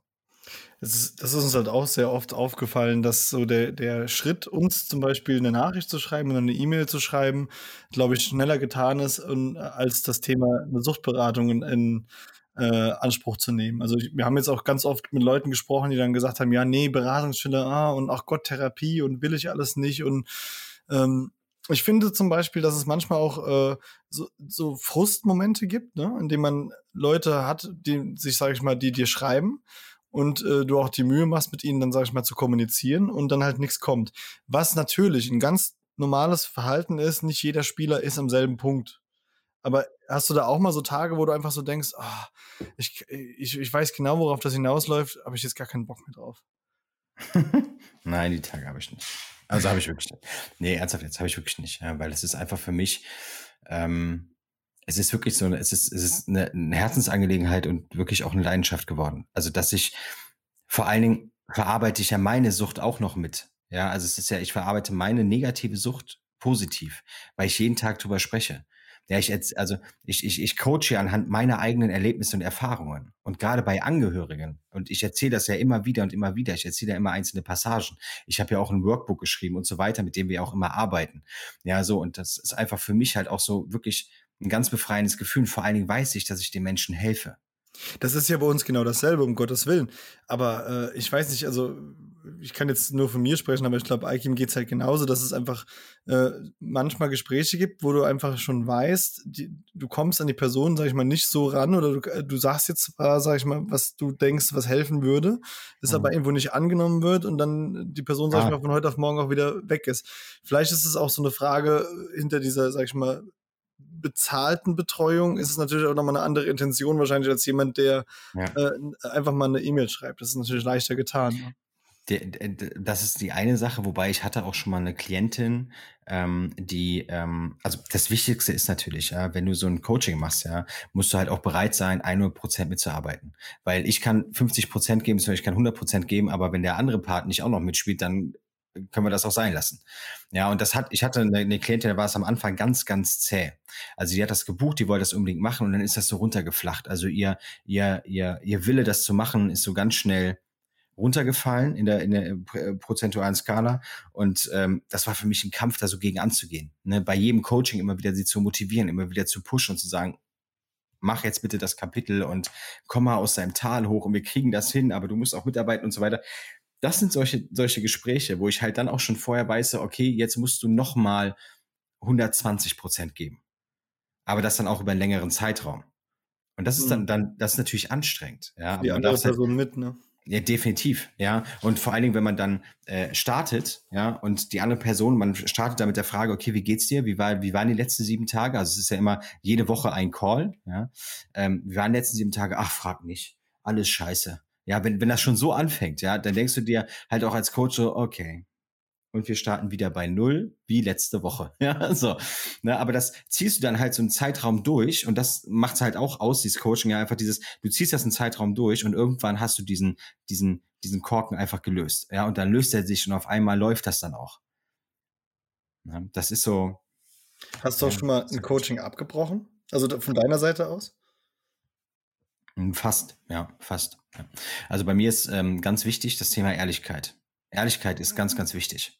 Und ähm, ich habe auch Tatsache jemanden bei mir, ist, der hat keine Spielsucht, sondern der hat ein Alkoholproblem. Und äh, der ist Unternehmer. Ja, und ähm, da spielt Ehrlichkeit eine ganz große Sache. Und ähm, es gab zum Beispiel, wir machen so eine Art Kodex am Anfang, ähm, wo wir halt so gewisse Regeln draufschreiben, an die wir uns beide halten müssen. Und der, der Witz daran letztendlich ist, wenn sich einer nicht an die Regeln hält, also egal ob ich oder der Klient, zahlen wir 20 Euro in so eine, so eine, so eine Kasse ein und am Ende des Coachings gucken wir, wie viel drin ist und dann spenden wir das an eine, an eine irgendeine Organisation. Die suchen wir uns dann zusammen aus, dann spenden wir das dahin. Und ähm, da ist zum Beispiel einer, der sagt, bei, bei, bei diesem Fall jetzt zum Beispiel, äh, kein Coaching unter Alkoholeinfluss. Und dann kam ich dahin und du hast beim Reingehen habe ich schon die Fahne gerochen. Da habe ich gesagt, gut, alles klar. Das gibt hier heute keinen. Ich habe es ihm auch angesehen, habe ihm das auch gesagt. Ich sage, du, pass auf, so läuft das hier nicht. Bin dann auch wirklich mal ernst geworden, ja, weil äh, das Coaching ist ja auch jetzt hier keine Spaßveranstaltung. Ja. Oh. Und habe gesagt, okay, so läuft das jetzt hier nicht, ja, so und so, fertig, okay. Und das hat er dann nochmal gemacht. Und dann habe ich gesagt, okay, pass auf, wenn das jetzt hier nochmal ein drittes Mal passiert, dann ist hier Feierabend. Dann brechen wir das ab. Und das war dieser Korken plötzlich. Ja, und dann hat sich der Korken gelöst und das hat er dann verstanden. Er musste das aber erst noch ein zweites Mal ausprobieren. Ne, und mich also quasi dazu bringen, dass ich fast abbreche. Und dann ist, hat sich dieser Korken gelöst. Dann habe ich ihm noch einen Film gezeigt, so ein, so, so ein Schock, äh, Schockfilm, ja, äh, und dann hat er aufgehört zu saufen. Also wirklich zu saufen. Und das, das ist eine krasse Entwicklung, was der, was der Mann da durchmacht, ist eine krasse Entwicklung. Den habe ich jetzt auch schon sehr, sehr lange bei mir im Coaching, muss ich dazu sagen. Ähm, und das ist immer gut zu sehen. Aber das war so ein Moment, wo ich fast abgebrochen hätte, ja. Mich würde mal noch interessieren, ähm, weil ich selbst auch die Erfahrung damit gemacht habe. Ähm, Sascha, mhm. wie, wie, äh, wie empfindest du das, du hast eigentlich, ja, wir haben sehr viele Parallelen auch mit Kevin und so. Ähm, du, du aber mehr mit mir, weil du auch umgezogen bist, neues Umfeld, bla bla bla, neues Leben. Jetzt schreibt dich jemand an, ähm, der kennst du ja wahrscheinlich auch so alles sehr, sehr, sehr schlimm und Katastrophe und, ähm, und so weiter. Dann schreibst du mit der Person und eine Woche später oder so kommt dann so, ja, alles erledigt, äh, ich habe das jetzt im Griff und äh, ich habe jetzt ein neues Leben gestartet. Also ich mhm. komme mir da manchmal so ein bisschen verarscht vor. Weißt du, auf was ich hinaus möchte? Also so, wo ich mir so denke, ah, okay, also war ich der Dumme, der so viel ändern musste. Du hast jetzt nach einer Woche dein Leben geändert. Also weißt du, was ich meine? So dieses. Ja, ja, ja. Ja, ich weiß, was du meinst. Ähm, bei mir ist es so, dass ich grundsätzlich immer sage, okay, mach bitte das Erstgespräch. Also lass uns telefonieren. Mhm. Weil mhm. ich, ich finde es halt schwierig, über, über E-Mails ähm, solche Dinge auszutauschen. Aber ich habe das auch, dass mir äh, Menschen dann ziemlich krasse Sachen schreiben. Ja, also wie mhm. schlecht es ihnen geht und so weiter. Und dann aber auch eigentlich immer sofort Hilfe erwarten. Mhm. Ja, also, also, sag mir jetzt das Geheimrezept, mhm. wie ja, du es ja. wie du es geschafft hast. Und dann denke ich mir halt auch so, ey, es gibt dafür kein Geheimrezept. das ist ein Prozess. Ja, es ist ein Prozess und den musste ich auch, also ich habe Jahre gebraucht, bis ich den, mhm. bis ich mhm. den Schlüssel in irgendeiner Form gefunden habe. Aber selbst mhm. jetzt ist das Ding ja auch nicht erledigt. Mhm. Ja, mhm. es gibt, es gibt ja auch Menschen, die dann einfach sagen, ja, ich möchte geheilt werden davon. Dann sage ich mal, ich kann dich nicht heilen. Ja, ich bin kein Wunderheiler, der dich heilen kann. Ich kann aber mit dir zusammen daran vielleicht arbeiten, dass du nicht mehr dieser Sucht erliegst, sondern dass du also dass du die Sucht bestimmst und nicht die Sucht dein Leben, sondern dass du ein positives Leben haben kannst, trotz deiner Sucht, dass aber nicht die Sucht aktiv ist. Du wirst aber sie niemals heilen können, ja, weil sie ist und bleibt einfach da. Ja. Mhm. Das ist halt also immer die, ja. Nee, sag einfach, ist gut. Nee, ich habe es vergessen schon wieder. Sag ruhig, alles gut. Äh, ich sag, das sind, halt, das sind halt einfach diese Momente, wo ich dann halt auch dann wirklich so offen und ehrlich werde, ja, wo ich auch einfach sage, ey, ich kann, ich kann dir so ad hoc jetzt nicht helfen. Hier ist der Link, buch den Termin ein, äh, lass mhm. uns einfach mal ein bisschen telefonieren, erzähl mir deine Geschichte mal genau, ich erzähle dir ein bisschen meine Geschichte und lass uns einfach mal ein bisschen quatschen. Weil da löst du am meisten halt aus bei den Leuten, weil da fangen sie halt an zu reden und dann, ja, das ist dann, ist dann schon, ist dann schon äh, besser so. Ja. Wie, wie stehst du eigentlich so zu dem Thema generell stationäre Therapie? Also, dass du deine selbst äh, deine äh, stationären Therapien genossen hast, haben wir ja gehört. Aber mhm. wenn du jetzt zum Beispiel auch in so einer Coaching-Situation wärst, äh, bist, bist, du dann auch irgendwann an dem Punkt, dass du sagst, hör mal, ich glaube, es wäre jetzt wirklich besser, wenn wir den Weg in eine stationäre Therapie oder ambulante Therapie mhm. äh, äh gehen würden, weil äh, sonst wirst du nicht vorankommen. Du brauchst jetzt erstmal diese Distanz von allem oder wie auch immer. Definitiv, deswegen nehme ich normalerweise auch ganz klar eigentlich keine, keine ähm, süchtigen Menschen ins Coaching, sondern bei mir ist eigentlich der Fokus auf Angehörige, ähm, wo wir dann schauen, dass wir den Süchtigen in die Klinik bekommen. Weil für mich ist die stationäre Therapie eigentlich unumgänglich bei Süchtigen, also bei Spielsüchtigen. Ja, das ist für mich unumgänglich, weil ich einfach ganz genau weiß, dass du diese Abstinenzphase brauchst. Du brauchst die Distanz, du brauchst die Distanz zu allem erstmal, zu dem ganzen negativen Umfeld. Du musst dich wirklich mal auf dich konzentrieren, wirklich hart an dir arbeiten. Und dafür ist die stationäre Therapie einfach prädestiniert und die Leute, die da arbeiten, machen einfach einen mega guten Job.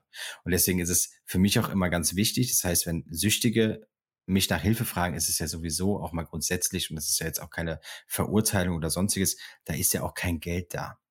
Ja, so. Das heißt für mich in erster Linie, der, ich telefoniere dann mit dem und dann google ich zeitgleich, wo Anlaufstellen für ihn sind.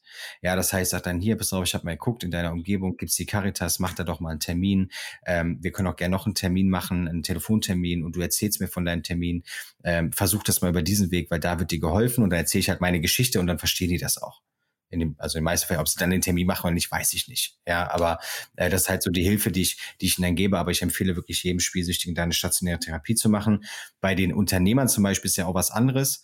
Ähm, ich habe ja einmal die Angehörigen im Coaching als, als Hauptzielgruppe, wenn wir es jetzt mal so nennen, und ich habe die Unternehmer mit suchtproblematischem Verhalten als Hauptzielgruppe, weil die einfach nicht in die stationäre Therapie gehen wollen und können, weil sie einfach das zeitlich nicht hinbekommen, weil sie ein Unternehmen leiten müssen und sie wollen nicht, dass das an die Öffentlichkeit kommt. Ja, mhm. so. Das sind dann nochmal zwei andere Dinge. Aber da ist halt auch da meine Psychologe mit dabei. Das heißt quasi das, was, was ich ja mache in dem Coaching, ist ja eigentlich nichts anderes als in einer stationären Therapie. Nur, dass es halt nicht stationär ist. Mhm.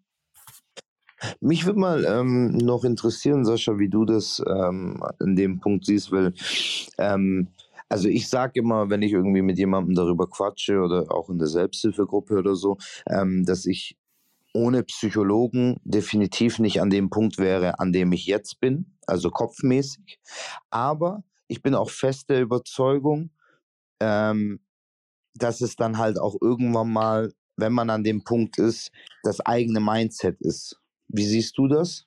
Also Mindset in dem Sinne so, weil es gibt ja äh, generell Menschen, die sind generell so ein bisschen pessimistischer, oh, die Sonne scheint nicht und äh, ich bin jetzt schlecht drauf und so weiter. Oder auch so dieses Durchziehen, ähm, weil das hört man ja bei dir auch raus, ist ja eigentlich mm, auch wieder eine äh, sehr naheliegende Parallele, so dieses zu sagen, okay, ich habe jetzt ein Ziel, bam, bam, bam, bam, bam, das muss ich nachholen, beruflich, familiär, keine Ahnung. Ähm, wie siehst du das, das äh, mit dem Mindset, sage ich jetzt mal? Ja, äh, Mindset ist ganz wichtig. Ja, also beim, bei, es ist ja bei mir als, als, als Süchtiger ja komplett nicht anders. Also ich habe die mhm. Psychologin mhm. gebraucht damals und ich mhm. habe ja, ich habe also die Psychologin, die bei mir im Coaching ist, ist auch noch meine Psychologin. Das heißt, ich habe jetzt noch eine Psychologin, zu der ich einmal im Monat gehe, um einfach auch bei, bei mir weiterzumachen. Ja, es gibt mhm. immer noch Baustellen, die ich immer noch irgendwie aufarbeiten muss. Es ist so. Mhm. Und die brauche ich einfach. Und ähm, auch damals haben mir die Psychologen in den stationären Therapien und so weiter, haben die mir halt einfach geholfen, weil sie mir halt einfach auch mal die Augen geöffnet haben und mir einfach auch mal die richtigen Fragen gestellt haben. Exakt. Ja. Und ähm, deswegen, die Psychologen beim Süchtigen sind der erste Schritt, aber du musst dazu halt dein Mindset haben. Das heißt, du musst halt 100% bereit sein für mhm. das abstinente Leben. Und zwar 100 mhm. Prozent, mhm. nicht 50 Prozent, sondern 100 Prozent. Nicht dieses, ich probiere mhm. das jetzt mal. Ich habe es ja in Münch-Wies zum Beispiel, bei mir in der Gruppe waren zwei, die haben dann, sind dann plötzlich, kurz vor Ende ihrer Therapie, sind die zocken gefahren. Ja, da sind die da runtergefahren, diese Spielhalle, die da irgendwo ist, äh, und haben da, da gezockt. Die sind natürlich dann rausgeflogen. Mhm. Ja, aber das war für mich auch so ein Schlag in die Fresse, als ich da in der Therapie war, sagte ich, jetzt kann ja wohl nicht wahr sein. Wir sind mhm. hier alle auf dieser Station, ja, und, und wir arbeiten hier alle und ihr geht zocken.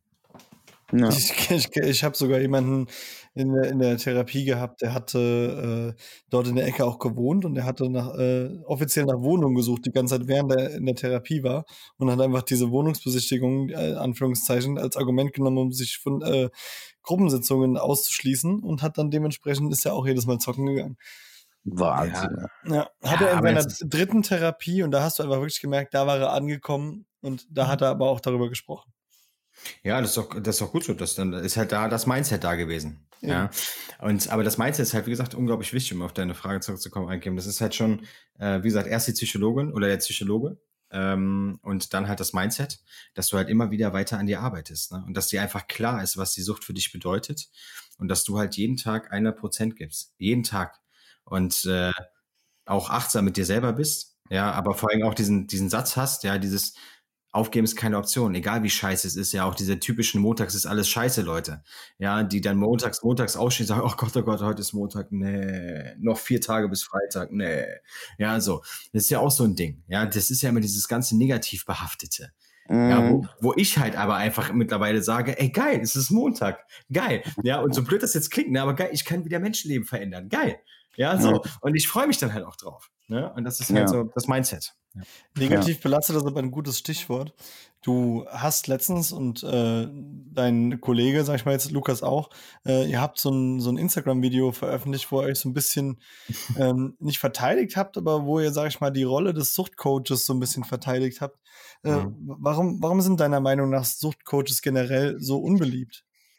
Ja, es geht, glaube ich, gar nicht so um das Thema Suchtcoaches und also um, um allgemein Coaches würde ich genau. sagen. Live-Coaches, Suchtcoaches. Ja, ja. Es geht so, es geht so um den Begriff Coach, ja, weil mittlerweile nennt sich wirklich jeder jeder Hinz und Kunst Coach in irgendeiner Form. Ja, also was machst du? Ich bin Coach. Okay, alles klar.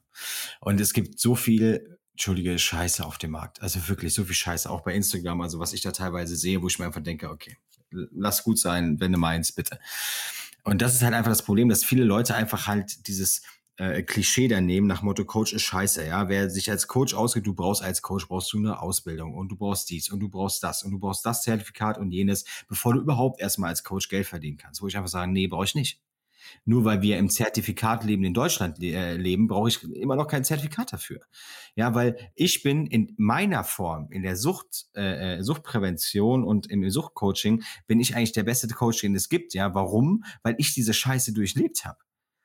Ja, und weil ich einfach weiß, wie scheiße das ist. Ich weiß, wie scheiße sich das anfühlt, wenn man auf die Fresse fällt und immer wieder und immer wieder. Und wenn man morgens aufsteht und man sieht nur noch diese, diese Bilder vor Augen, ja, dass du unbedingt in die Halle willst und du hörst die Geräusche und es dreht sich alles nur darum, okay, wie, wie bekomme ich jetzt Geld? Ich weiß, wie sich das anfühlt. Ich weiß, wie es sich anfühlt, immer wieder vor Gericht zu stehen. Ja, ich weiß, wie es sich anfühlt, seine Eltern zu verlieren, wie man sich verliert. Ich weiß aber auch, wie der Weg da rausgeht. So, und es gibt halt in meinen Augen keine besseren Coaches als die, ja, die ihre eigene Erfahrung damit haben. Zum Beispiel das, was ihr ja auch macht. Ihr gebt ja auch eure Erfahrung nach außen hin. Ihr gebt ja auch euer Leben preis. Ja, was das anbelangt. Natürlich nicht alles, ja. Also es muss ja auch nicht jeder immer alles wissen über einen, ja, aber die, die Hauptpunkte natürlich. Und das sind halt Coaches in meinen Augen, wo halt wirklich auch was dahinter steckt, wo halt vielleicht auch so ein, mal so ein fundiertes Coaching dahinter steckt, ja, was wirklich ausgearbeitet ist, was auch Erfolg äh, verzeichnet. Und nicht halt nach dem Motto, ich bin jetzt Coach, okay, und dann schauen wir mal. Ja, so, und das ist halt so ein Ding, wo Lukas und ich halt auch gesagt haben, aufgrund von ein paar Instagram-Postings, die da passiert sind, ähm, wo wir einfach gesagt haben, okay, jetzt reicht's auch mal. Eigentlich wollte ich gar kein Video dazu machen, bin ich auch ganz ehrlich. Lukas hat es zuerst gemacht, der hat mich dann angerufen und gesagt, du, pass auf, äh, ich mache heute ein Video zu, mir reicht das jetzt und ich äh, werde dich namentlich erwähnen. Dann habe ich gesagt, oh, okay. Dann macht das. Ich wusste halt, dass er das nicht negativ meint, sondern positiv. und, das sehe ich auch Und dann habe ich das Video mir angeguckt und dann war ja keine halbe Stunde später Wirklich. Da kommt dann direkt so eine, so eine Hans Wurst, entschuldigt und postet irgendeine Scheiße einfach darunter. Hätte ich ja nie gedacht, bla bla, was bist du denn für, für, für ein Typ und so weiter. Aber direkt wieder auf diese Schiene drauf. Ne? Wo ich dann einen Tag später gedacht habe, nee, ich mache jetzt auch so ein Video. Da habe ich keinen Bock drauf. Ja, so, das geht mir auf den Sack. Immer direkt dieses Haten und dieses, dieses ständige Negativ kommentieren und Coaches sind scheiße und so weiter. Schmeiß nicht immer alle in einen Topf. Erkundige dich vorher, was dieser Coach kann oder vielleicht auch nicht kann. Und wenn du feststellst, dass er nichts kann, dann kannst du auch darüber urteilen, der Form negativ. Wenn du aber vielleicht dann doch feststellst, dass da doch ein bisschen mehr dahinter steckt und dass da doch ein bisschen mehr Wissen hintersteckt und vor allem auch ein, ein fundamiertes Coaching hintersteckt oder was auch immer. Das ist so das Ding, wo ich immer sage, durchleuchte die Sachen vorher, bevor du bei Social Media urteilst. Ich muss ja auch äh, ganz ehrlich zugeben, dass ich am Anfang auch so ein bisschen äh, diese moralische Frage so für mich gestellt habe, ah, hier der Sascha Heilig, das ist alles sehr businesslastig und äh, wie, wie, viel, wie viel ist da wirklich der, der, der Wunsch zu helfen? Hab dich dann aber auch ein bisschen beobachtet in deiner Kommunikation auch mit anderen Menschen und dann auch gesehen, dass das durchaus, dass ich das auch fehlinterpretiert habe. Und ich glaube, Eichen und ich müssen auch beide mittlerweile einfach zugeben, äh, dass wir das auch jetzt mal sehen, was das auch für ein Aufwand ist. Wir reden jetzt nur von einem Podcast, ne? Wenn du das aber, sag ich mal, in so einem beruflichen Ausmaß äh, machst, wie du es tust, äh, also wie, wie schaffst du das eigentlich? Also ich, ich denke mir jeden Tag, wenn ich deinen Motivationspost sehe, gut, ich, ich persönlich bin nicht so der Fan von so, äh, also Dingern, aber äh, ich verstehe, dass manche Menschen das gerne haben und noch brauchen. Mhm. Aber ich denke mir so, Alter, äh, das ist alleine dieser ganze, dieses, diese Standardarbeit, die man jeden Tag hat, plus die Kommunikation hinten dran, plus noch Unternehmensberatung. Also wie, wie geht das? Und dass man dafür auch Geld nehmen muss, sehe ich mittlerweile auch voll und ganz ein. Und da äh, muss ich einfach auch nochmal meinen Hut ziehen. Das äh, habe ich am Anfang komplett falsch eingeschätzt. Aber man muss ja auch mal äh, Fehler zugestehen. Deswegen, das war ja auch ein Video, was ich mal gemacht habe, dass man mal Fehler eingestehen kann. Und ich denke mal, ähm, ähm, viele äh, wissen das ja auch, dass äh, es ja auch so eine, so eine Situation gab ja zwischen, zwischen mir und Ikem, die ist ja jetzt auch ausgesprochen. Und das ist ja auch alles völlig in Ordnung, was da gewesen ist. Und wir haben aus unseren Fehlern gelernt, wir haben alle unsere Fehler eingestanden, haben uns entschuldigt, in die Augen geguckt und das Thema ist erledigt. Ja. Ähm, für mich ist einfach der Punkt, klar, wie schaffe ich das? Ja, es ist unglaublich viel Arbeit. Also wirklich, ja. Also auf der einen Seite habe ich meinen ganz normalen Hauptjob, mit dem ich zum Beispiel alles, was ich im Hauptjob verdiene, mein festes Gehalt fließt komplett in den, in den, in die Abzahlung meiner Schulden. Ja, es gibt ja Menschen, äh, die ja dann auch wieder so haten und sagen, hier, der hat ein Buch geschrieben und er nimmt jetzt 18,99 Euro für dieses Buch, äh, weil er möchte sich damit sanieren. Ja, aber das sind ja, also da muss ich auch, äh, das habe ich äh, ganz am Anfang auch mal gelesen, das sind aber auch wirklich Menschen, die haben ja wirklich gar keinen Plan jetzt mal. Ja. Ähm, weißt du so, äh, auch wenn du einen Verlag hättest, was verdienst du an einem Buch? Ein Euro, zwei Euro bei einem Verlag. Ja, ja, bei, also bei, bei Amazon zum Beispiel ein Euro pro Buch, äh, beim Verlag bist du auch ungefähr äh, nachher so. Also wie viele Bücher musst du zur Sanierung verkaufen? Oh, ja, also. 100, 130.000 Stück. Das ist schon eine Nummer, ich weiß nicht. Also, Auf geht's, Leute, ihr habt's gehört. Und, äh da sind aber die Steuern noch mit drin, dann ist äh, ja, das ja. Problem Finanzamt. Okay, Leute, jeder kauft Ja, das stimmt. Das stimmt. unsere Hörerzahl, das kriegen wir schon hin. Nein, also das ist, aber das ist halt dieses Thema auch, was ich meine mit diesem Haten, ja, dass man halt direkt seine negativen Meinung, weil man vielleicht auch vielleicht gerade mit dem falschen Fuß aufgestanden ist, oder er hatte ja zum Beispiel auch, dieser Mensch hat ja auch geschrieben hier, die Geschichte ist nicht spannend genug, wo ich denke, Alter, bist du bescheuert? Du willst mir sagen, dass meine Geschichte, was soll das sein? Science-Fiction-Roman oder was? Ey, das ist mein Leben, Mann. Ich habe da mein kannst du schon, ganzes kannst du Leben schon eine reingeschrieben. Polizeiverfolgungsjagd nach der Hausdurchsuchung einbauen? Das Ja, ey, äh, so, so ernsthaft weiß, aber denke ich mir halt so, ja, okay, gut, er wird selber genug Probleme haben und er hat jetzt seine Meinung gesagt. Ich habe ihm dazu Ja, auch was hat er ja gar keine Probleme, sonst müsste er sich ja nicht auf geile Geschichten von anderen Leuten beziehen. Ja, keine Ahnung, aber das sind halt so Leute, deswegen, die, die posten halt direkt ihre Meinung raus, ne, und hauen sie raus, denen ist halt auch scheißegal. Aber weil das eins, was sie dann nicht können, ist, sie können mit Contra nicht umgehen, ja, das ist dann immer sehr erheiternd. Äh, jetzt habe ich deine Frage komplett vergessen, Alkim. Ähm, Nee, Was war's? ich, habe ich eine Frage gestellt? Kevin hat eine gestellt, glaube ich. oder? Kevin, wer hat jetzt die Frage gestellt? Ich habe die Ah, Frage gestellt, wie du das alles unter einen Hut kriegst. Ach ja, genau, Weißt genau, du selber genau. nicht so genau, ne? Ja, doch. ähm, genau, äh, da waren wir. Genau. Ich habe gesagt, dass ich mit dem Hauptjob genau meine kompletten Raten äh, bezahle, die ich im Monat abzahle, weil ich habe 130.000 Euro Schulden und ich zahle äh, knapp 2.500 Euro an äh, Raten ab jeden Monat. Ja, das heißt, mein komplettes Geld, was ich in meinem Festjob verdiene, geht halt rein für die Raten drauf, weil eine Sache ähm, ist halt auch so ein Mindsetting bei mir. Für meine Fehler stehe ich immer gerade. Und jeder Gläubiger, dem ich Geld schulde, egal ob Privatperson, Firma oder was auch immer, bekommt sein Geld von mir wieder. Ja, das ist einfach so, bis auf den letzten Cent. Und dafür werde ich auch noch ein bisschen zahlen müssen, aber ich mache das. 51 Monate, ich habe es gerade mal überschlagen. Das, das, das, das Das geht geht ja noch. aber noch. Das geht wirklich. Das geht noch. Und ähm, das ist einfach, deswegen mache ich meinen mein, mein Hauptjob und natürlich auch, weil es Raphael ist und weil ich Raphael unglaublich schätze und ich auch echt einen großen Verantwortungsbereich habe. Aber ja, es ist natürlich anstrengend und deswegen sage ich aber nochmal, ich nehme auch nur eine Handvoll ins Coaching, damit ich halt garantieren kann, dass ich auch trotzdem noch zu 100 Prozent dieses Coaching mache, weil mir das unglaublich wichtig ist. Und äh, ich versuche das, also mein Tag ist echt durchgetimt. Ja, das muss man dazu sagen. Ne? Muss sie Und- auch anders geht das ja gar nicht. De definitiv, ja. Und ähm, es gibt auch Tage, die habe ich dann auch, ja, wo ich dann auch einfach sage, okay, boah, pff, nee, heute habe ich keinen Bock zu posten, dann poste ich auch mal nicht. Und dann kommt es halt so witzig. Ich habe es jetzt auch, äh, glaube ich, vorgestern oder gestern, nee, gestern, Gestern vorgestern. mal. Ja, ja. Gest- gestern, Ja, ich. genau. Hat, Ja, ja, dann schreibt mir jemand so, hey, äh, alles okay bei dir? Es fällt auf, wenn du dich nicht meldest, die Tagesmotivation ist nicht da und so, wo ich sage, hey, stopp, ja, es ist alles cool. Ja. Kannst du Aber mal eine mit Paint malen, so einfach so ganz schäbig, so hatte keine Zeit und schreib immer drin, äh, YOLO oder so. Ich, ich würde es feiern.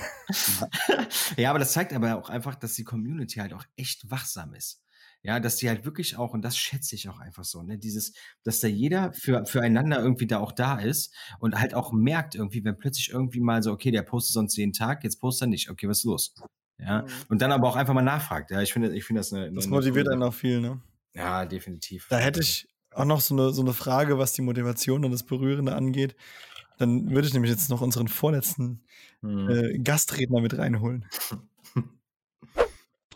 Einen wunderschönen guten Abend, ihr Lieben, und vor allem hallo Sascha. Ich denke, du wirst mich erkennen.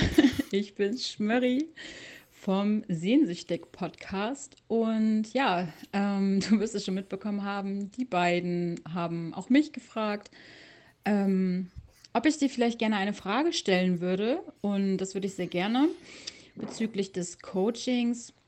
Und zwar ähm, interessiert mich da vor allem das Zwischenmenschliche, sprich, ich würde gerne wissen, was für dich das Besonderste und Schönste ist, wenn du mit den Menschen arbeitest und ähm, was du besonders schätzt und vielleicht auch, ähm, was dir am meisten Spaß macht, eher die 1 zu 1 Betreuung oder das Arbeiten in Firmen. Ähm, ja, wäre schön, wenn du darauf eine Antwort hättest. Ich freue mich drauf. Und ansonsten habt noch einen ganz wunderbaren Abend und bis bald. Junge, Junge, Junge. Äh, ja, schön. Ähm, äh, also ich betreue sowohl die Angehörigen als auch die Firmenkunden im 1 zu 1. Also das ist halt mein Coaching ne, im 1 zu 1. Ähm, was mir am meisten Spaß macht oder beziehungsweise worüber ich mich am meisten freue, ist einfach, wenn wir Erfolge verzeichnen. Also wenn Angehörige zu mir sagen, äh, Sascha, ich danke dir von ganzem Herzen und es war die beste Entscheidung, dieses Coaching zu machen, weil das und das ist passiert. Ja, oder wir fühlen uns viel besser, wir haben es angenähert. Zum Beispiel bei dem äh, was ich angesprochen habe, bei dem, beim allerersten Klienten, mit dem Vater, mit dem Sohn, ja. Ich habe es dann relativ schnell geschafft, dass ich den Sohn wieder nach Hause gebracht habe zu seinem Vater. Jetzt ist der Sohn in der stationären Therapie. Ich habe den Vater immer noch im Coaching. Der hat jetzt auch das Coaching äh, verlängert, weil es ihm einfach wichtig ist. Ja. Äh, ich habe für den Sohn jetzt einen Ausbildungsplatz mit ihm zusammen besorgt und so weiter. Das heißt, der, der Sohn war hochgradig spielsüchtig, hat im Auto gelebt, der Vater hat ihn rausgeschmissen, der Vater war auf 180 und einfach das, diese ganze Entwicklung zu sehen und dieses Potenzial, was da plötzlich sich entfaltet und wie ein Mensch sich verändern kann. Im positiven Sinne. Das ist einfach das, was mich so, was mich so glücklich macht und was mich auch so anspornt und warum ich immer 120 Prozent in diesen Coachings gebe, weil ich halt weiß, dass es funktioniert.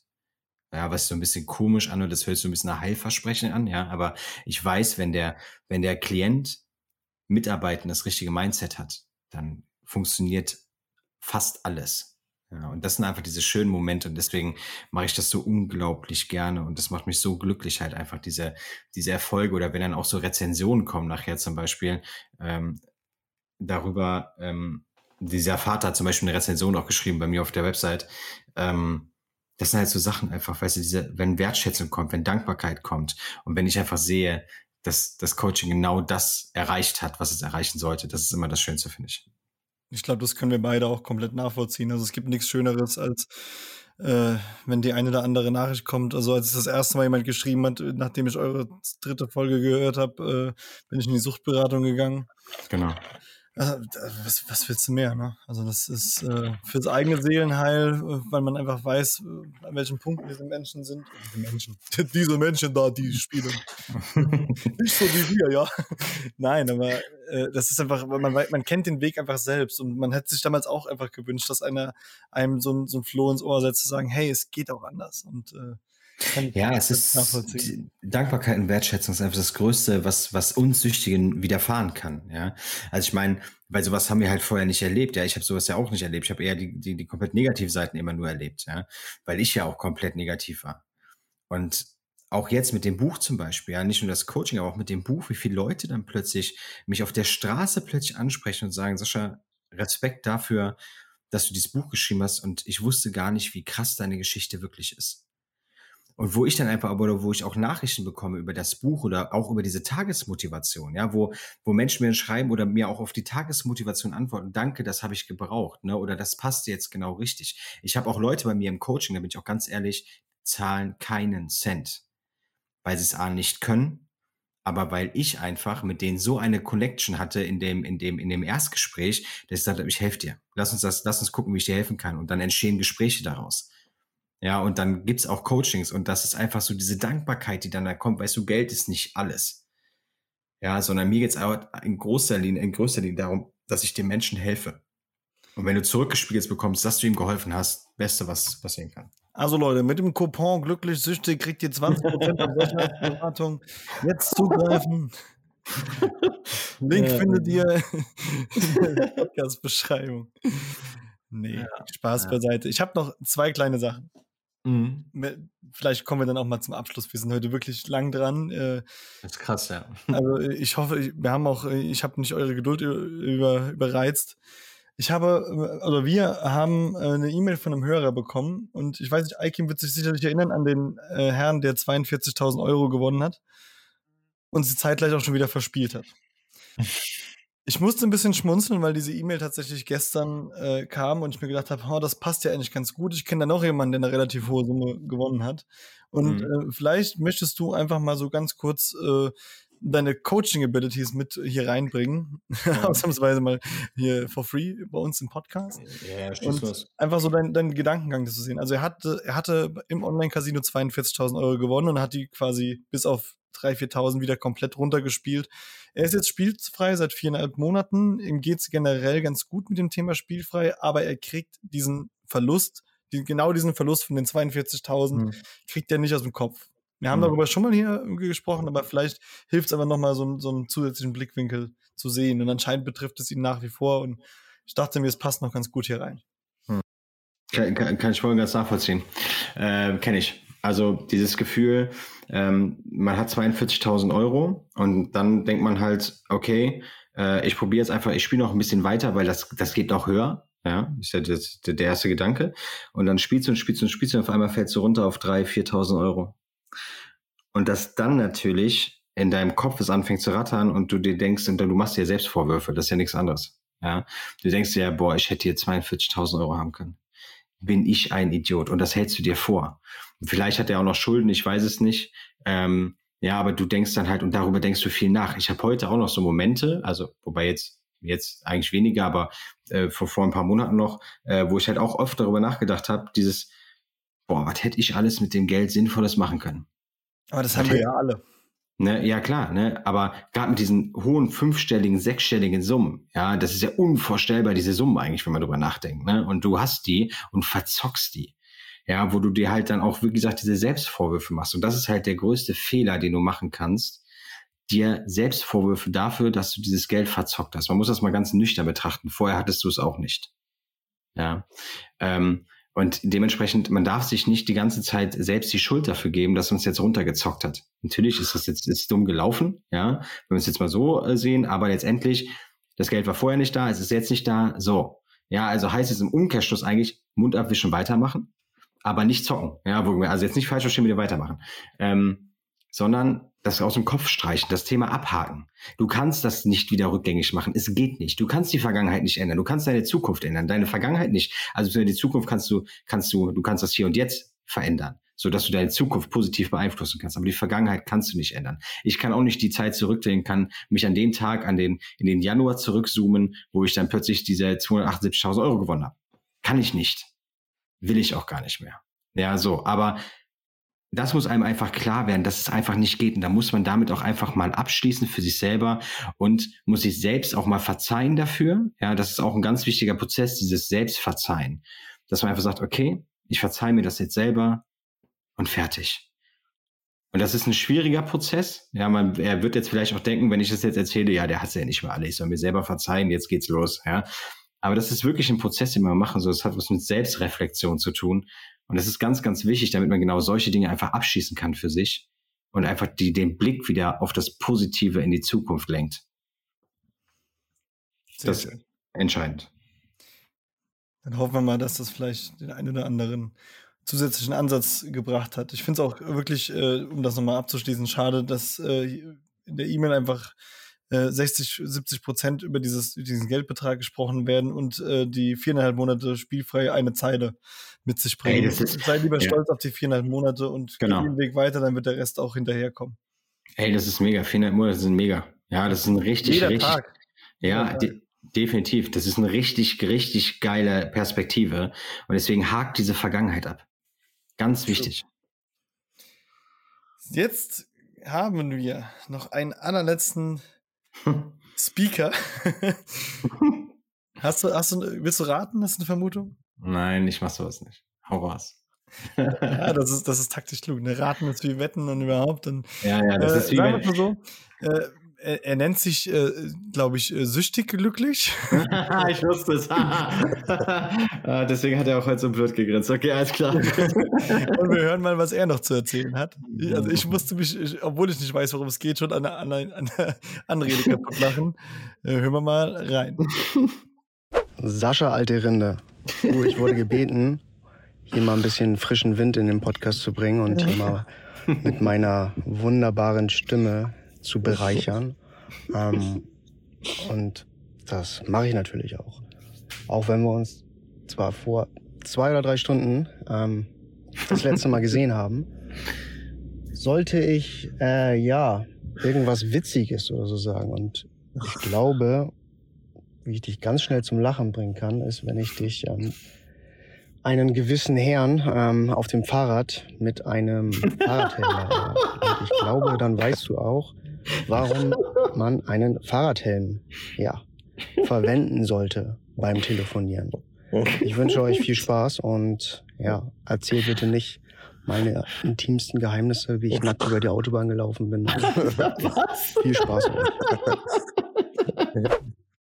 okay, ich muss, ich muss den erzählen, sonst versteht ihn keiner. Ja, bitte. Was ist mit diesem Fahrrad? Es hat mich, ah, ja. ich, war so, ich, war so, kurz davor. Erzähl mal lieber, wann er nackt über die Autobahn gelaufen Ich wusste das eigentlich, dass das kommt. Nein, also ich war ja, ich war ja gestern, ähm, haben Lukas und ich uns in Mainz getroffen, weil wir heute mit dem ZDF gedreht haben. Und dann saßen wir gestern, sind wir durch Mainz gelaufen und ähm, dann haben wir uns da irgendwo so an der, am Rhein unten hingesetzt auf so einer, das war so eine, das ist ja so eine komische Treppe. Und rechts von uns kam so ein Fahrradfahrer an und dann hat er sich so an die Treppenstufen gestellt und weil sein Handy geklingelt hat. und dann hat er telefoniert und beim Telefonieren, also man muss, beim Telefonieren das Gleichgewicht verloren und ist diese ganze Treppe runtergefallen. Mit, mit dem Fahrrad? mit dem Fahrrad und das Handy ist so durch die ganze Luft geflogen. und dann ist er so aufgestanden wie Matrix-Style. Und die Leute haben nur gefragt, ist alles okay bei Ihnen? Er so, ja, ja, und hat einfach weiter telefoniert. das, das, war einfach so geil, so aus dem Nichts fällt einfach diese Treppe runter. Aber ah, richtiger, richtiger Boss-Move, einfach weiter zu telefonieren, oder? Ja, ja, einfach so, nee, war alles okay. Wahrscheinlich der Typ am anderen Hörer so, äh, hallo, hallo. ja, Entschuldigung, bin mal gerade hier beschäftigt. Ja, also mega geil. Das sind so Momente, äh, also wenn sich Leute nicht verletzen und so weiter, dann das sind so, damit Ja, klar, das, das, ist Grundvoraussetzung. Ja, ich habe ja, doch nicht ja. gedacht, dass, dass das mit dem Krankenhausauftritt äh, nee, nee. Nein, nein, aber das war, das war schon, äh, das war unser Highlight gestern. Ja. Ah, sehr, sehr schön. Ja, äh, wir haben heute alles richtig gemacht. Wir mussten wenig reden. Sascha hat viel geredet. Die Fragen haben wir von den Sucht-Avengers bekommen. Von daher äh, wunderbar runde Folge. Äh, also ich von meinem Teil habe jetzt keine Fragen mehr. Nee, ich habe auch keine Fragen mehr. Ich hab, das sind 100 Minuten, ich habe keine Fragen mehr. Was soll ich noch fragen? Na, mega. Also vielen, vielen Dank da echt auch, auch für eure Arbeit und dass ihr da die Avengers reingeholt habt. Das, daraus sollten wir mal einen Hashtag machen. Hashtag Sucht Avengers. Ähm, ja, Mega vielen, geil. vielen lieben Dank nochmal an, an, an Jill, an den Raphael Stenzorn, an den Roman von Sucht in Ordnung, an Lukas Süchtig Glücklich, an Schmörri vom Sehnsüchtig Podcast. Äh, alle deren äh, Podcasts werde ich, auch wenn das wieder Arbeit ist, aber in den Shownotes verlinken, weil sie es einfach wert sind, gehört zu werden. Deswegen sind sie auch alle vorgekommen. Und äh, wie gesagt, nochmal saugeil, dass alle hier mitgemacht haben. Und das auch relativ spontan, muss ich sagen, weil ähm, man kennt das ja selbst, so Geistesblitzen, die kommen dann immer zu spät. Äh, ganz, ganz, ganz toll. Ich bedanke mich auch bei dir, Sascha, und bei dir, Aikim. Ja, definitiv. Also ich muss mich bei euch bedanken, wirklich, Jungs. Also wenn wir es jetzt mal kurz Revue passieren lassen, ähm, im Dezember letzten Jahres hätten wir, glaube ich, alle nicht daran gedacht, dass wir jetzt hier mal einen Podcast zusammen machen. Ähm, deswegen, ich bin unglaublich dankbar dafür, dass wir uns ausgesprochen haben. Ich bin unglaublich dankbar dafür, dass wir jetzt auch diese Connection gefunden haben. Ähm, ich bin dankbar dafür, dass ihr den Weg auch mitgeht, dass ihr eure Suchthilfegruppe habt, dass ihr eure Geschichten habt, dass Ikim sein, seine YouTube-Folgen hat. Äh, dafür bin ich unglaublich dankbar, weil jeder, der halt sich mit diesem Thema beschäftigt und das Thema ein Stückchen weiter in die Öffentlichkeit bringt, hat meinen allerhöchsten Respekt und meine allerhöchste Wertschätzung verdient. Deswegen nochmal danke für diesen echt geilen Abend. Ähm, richtig geil auch an, an, an Jill, an Schmurri, an Roman, an Lukas, an meinen Raphael. Äh, vielen, vielen Dank. Das hat mir echt den Abend versüßt, muss ich sagen. Und, ich habe ich äh, hab's dir, ich hab dir das gesagt. Ja, ich dachte, du kommst jetzt hier, weiß ich nicht, für was, aber keine Ahnung. Also aber man muss dazu so. sagen, dass Sascha heute Mittag äh, kurz so gefragt hat, ja, also wollt ihr heute wirklich aufnehmen, weil war schon ein ganz schön langer Tag. Und, und dann habe ich gesagt, ja komm, du wirst es nicht bereuen. Ja, jetzt weiß ich auch, warum der, warum der Lukas so früh am Rastplatz war. Na gut, okay. äh, also, vielen, vielen Dank dafür. Auch äh, es ist jetzt 23.07 Uhr. Das ist schon krass. Alter Vater. Aber zum Glück äh, ist morgen Vatertag. Also, du musst arbeiten, weil selbstständig. Äh, Alkim, du hast frei, oder? Ja, zum Glück. Hey, ja, wir, wir, sind, wir sind wilde Podcaster. Wir müssen nur einmal die Woche aufnehmen und das war's dann. Und dann genießen wir morgen einen schönen Vatertag und gucken uns das Pokalspiel an. Ja, das, das werde ich mir morgen Abend auch angucken, tatsächlich. Ich war ganz erschrocken, dass es morgen schon ist. Aber ich finde super, Corona dass es morgen ist. Morgen hat keine Frau der Welt eine Ausrede zu sagen, nein, wir gucken keinen Fußball, weil es auf den Vatertag gelegt wurde. Ja, blöd, ne? Sehr, sehr geil. Ja, also Jungs, vielen, vielen Dank. Also, äh, lieben, hier nochmal an alle spielfrei werden und bleiben bei Instagram spielfrei-werden-bleiben.de als Internetseite. Und wenn ihr uns schreiben wollt, wisst ihr das ja, Podcast glücklich süchtig. Vielen Dank, ihr beiden. Eins, eins muss ich auch sagen, an, an alle Hörer jetzt da draußen, ne? spendet mal äh, für, und das meine ich jetzt Das wirklich ganz, sag ich ganz immer ernst. am Ende. Nee, aber das ist jetzt, ich meine das jetzt wirklich mal ganz, ganz ernst, weil ich weiß halt selber, ähm, wie viel Herzblut da drin steckt und äh, wir stecken alle, was das angeht, wirklich, äh, das soll jetzt kein auch nicht so betteln sein oder so, ne? aber wir stecken alle unser, unser eigenes Kapital hier in irgendwie in die Sache rein, damit wir das Thema irgendwie weiter in die Öffentlichkeit kriegen und die Jungs hier ohne Scheiß machen ich so einen verdiene geilen mit dem Job. Podcast minus 12 Euro im Monat. Siehst du so, der Junge kann sich noch nicht mal am Vatertag eine, äh, eine Wurst kaufen, ja, also Ja, weil auch alles Äh. zu ist, Mann. Das Geld wäre da. äh, gut oder so, aber aber ohne Witz, spendet mal ein bisschen was für die. Die haben einen PayPal-Link, äh, spendet einfach mal, egal, scheißegal, wenn es ein Euro ist, ist es Wurst, ja, aber macht es einfach mal, weil den, den Job, den die Jungs machen, sollten eigentlich andere machen, die dafür viel, viel Geld bekommen. Und äh, ich rede nicht von mir. Und der, der, der, der Punkt ist einfach wirklich, spendet für die. Äh, ich werde es auch tun, definitiv sogar, weil ich es einfach so geil finde, was die Jungs machen. Und deswegen supportet sie und äh, ja, das Danke war mein Worte. Wort, mein Vielen Wort Dank. zum Vielen, vielen. Vatertag. ja, Vielen, vielen Dank. Ist immer, ist immer besser, wenn andere die Hand aufhalten für uns. das ist richtig. Eike, willst du noch deine Bewertung äh, anpreisen? Nee, jetzt kommt die äh, türkische Art von spendet. Was für bitte, danke, spendet. Nein, alles gut. Ihr müsst auch nicht spenden. Es freut uns auch jede Bewertung bei jedem Podcast-Portal. die Ja, uns weiter nach das oben hilft bringt. uns auch sehr. Ja, das hilft uns Jede, auch echt. jeder Kommentar, jede Nachricht. Vielen, vielen Dank. Also, ich muss sagen, es macht von Woche zu Woche mehr Spaß und wird auch von Woche zu Woche länger. äh, aber was soll ich sagen? Ich fand's sehr geil heute. Ich äh, verabschiede mich und ihr dürft jetzt auch noch Tschüss sagen. Schönen Tag euch allen. Dankeschön fürs Zuhören. Ja, ich sage auch Dankeschön fürs Zuhören. Einen ganz zauberhaften Tag. Bis dann. Tschüss. Bleibt spielfrei, werdet spielfrei. Es lohnt sich. Ciao.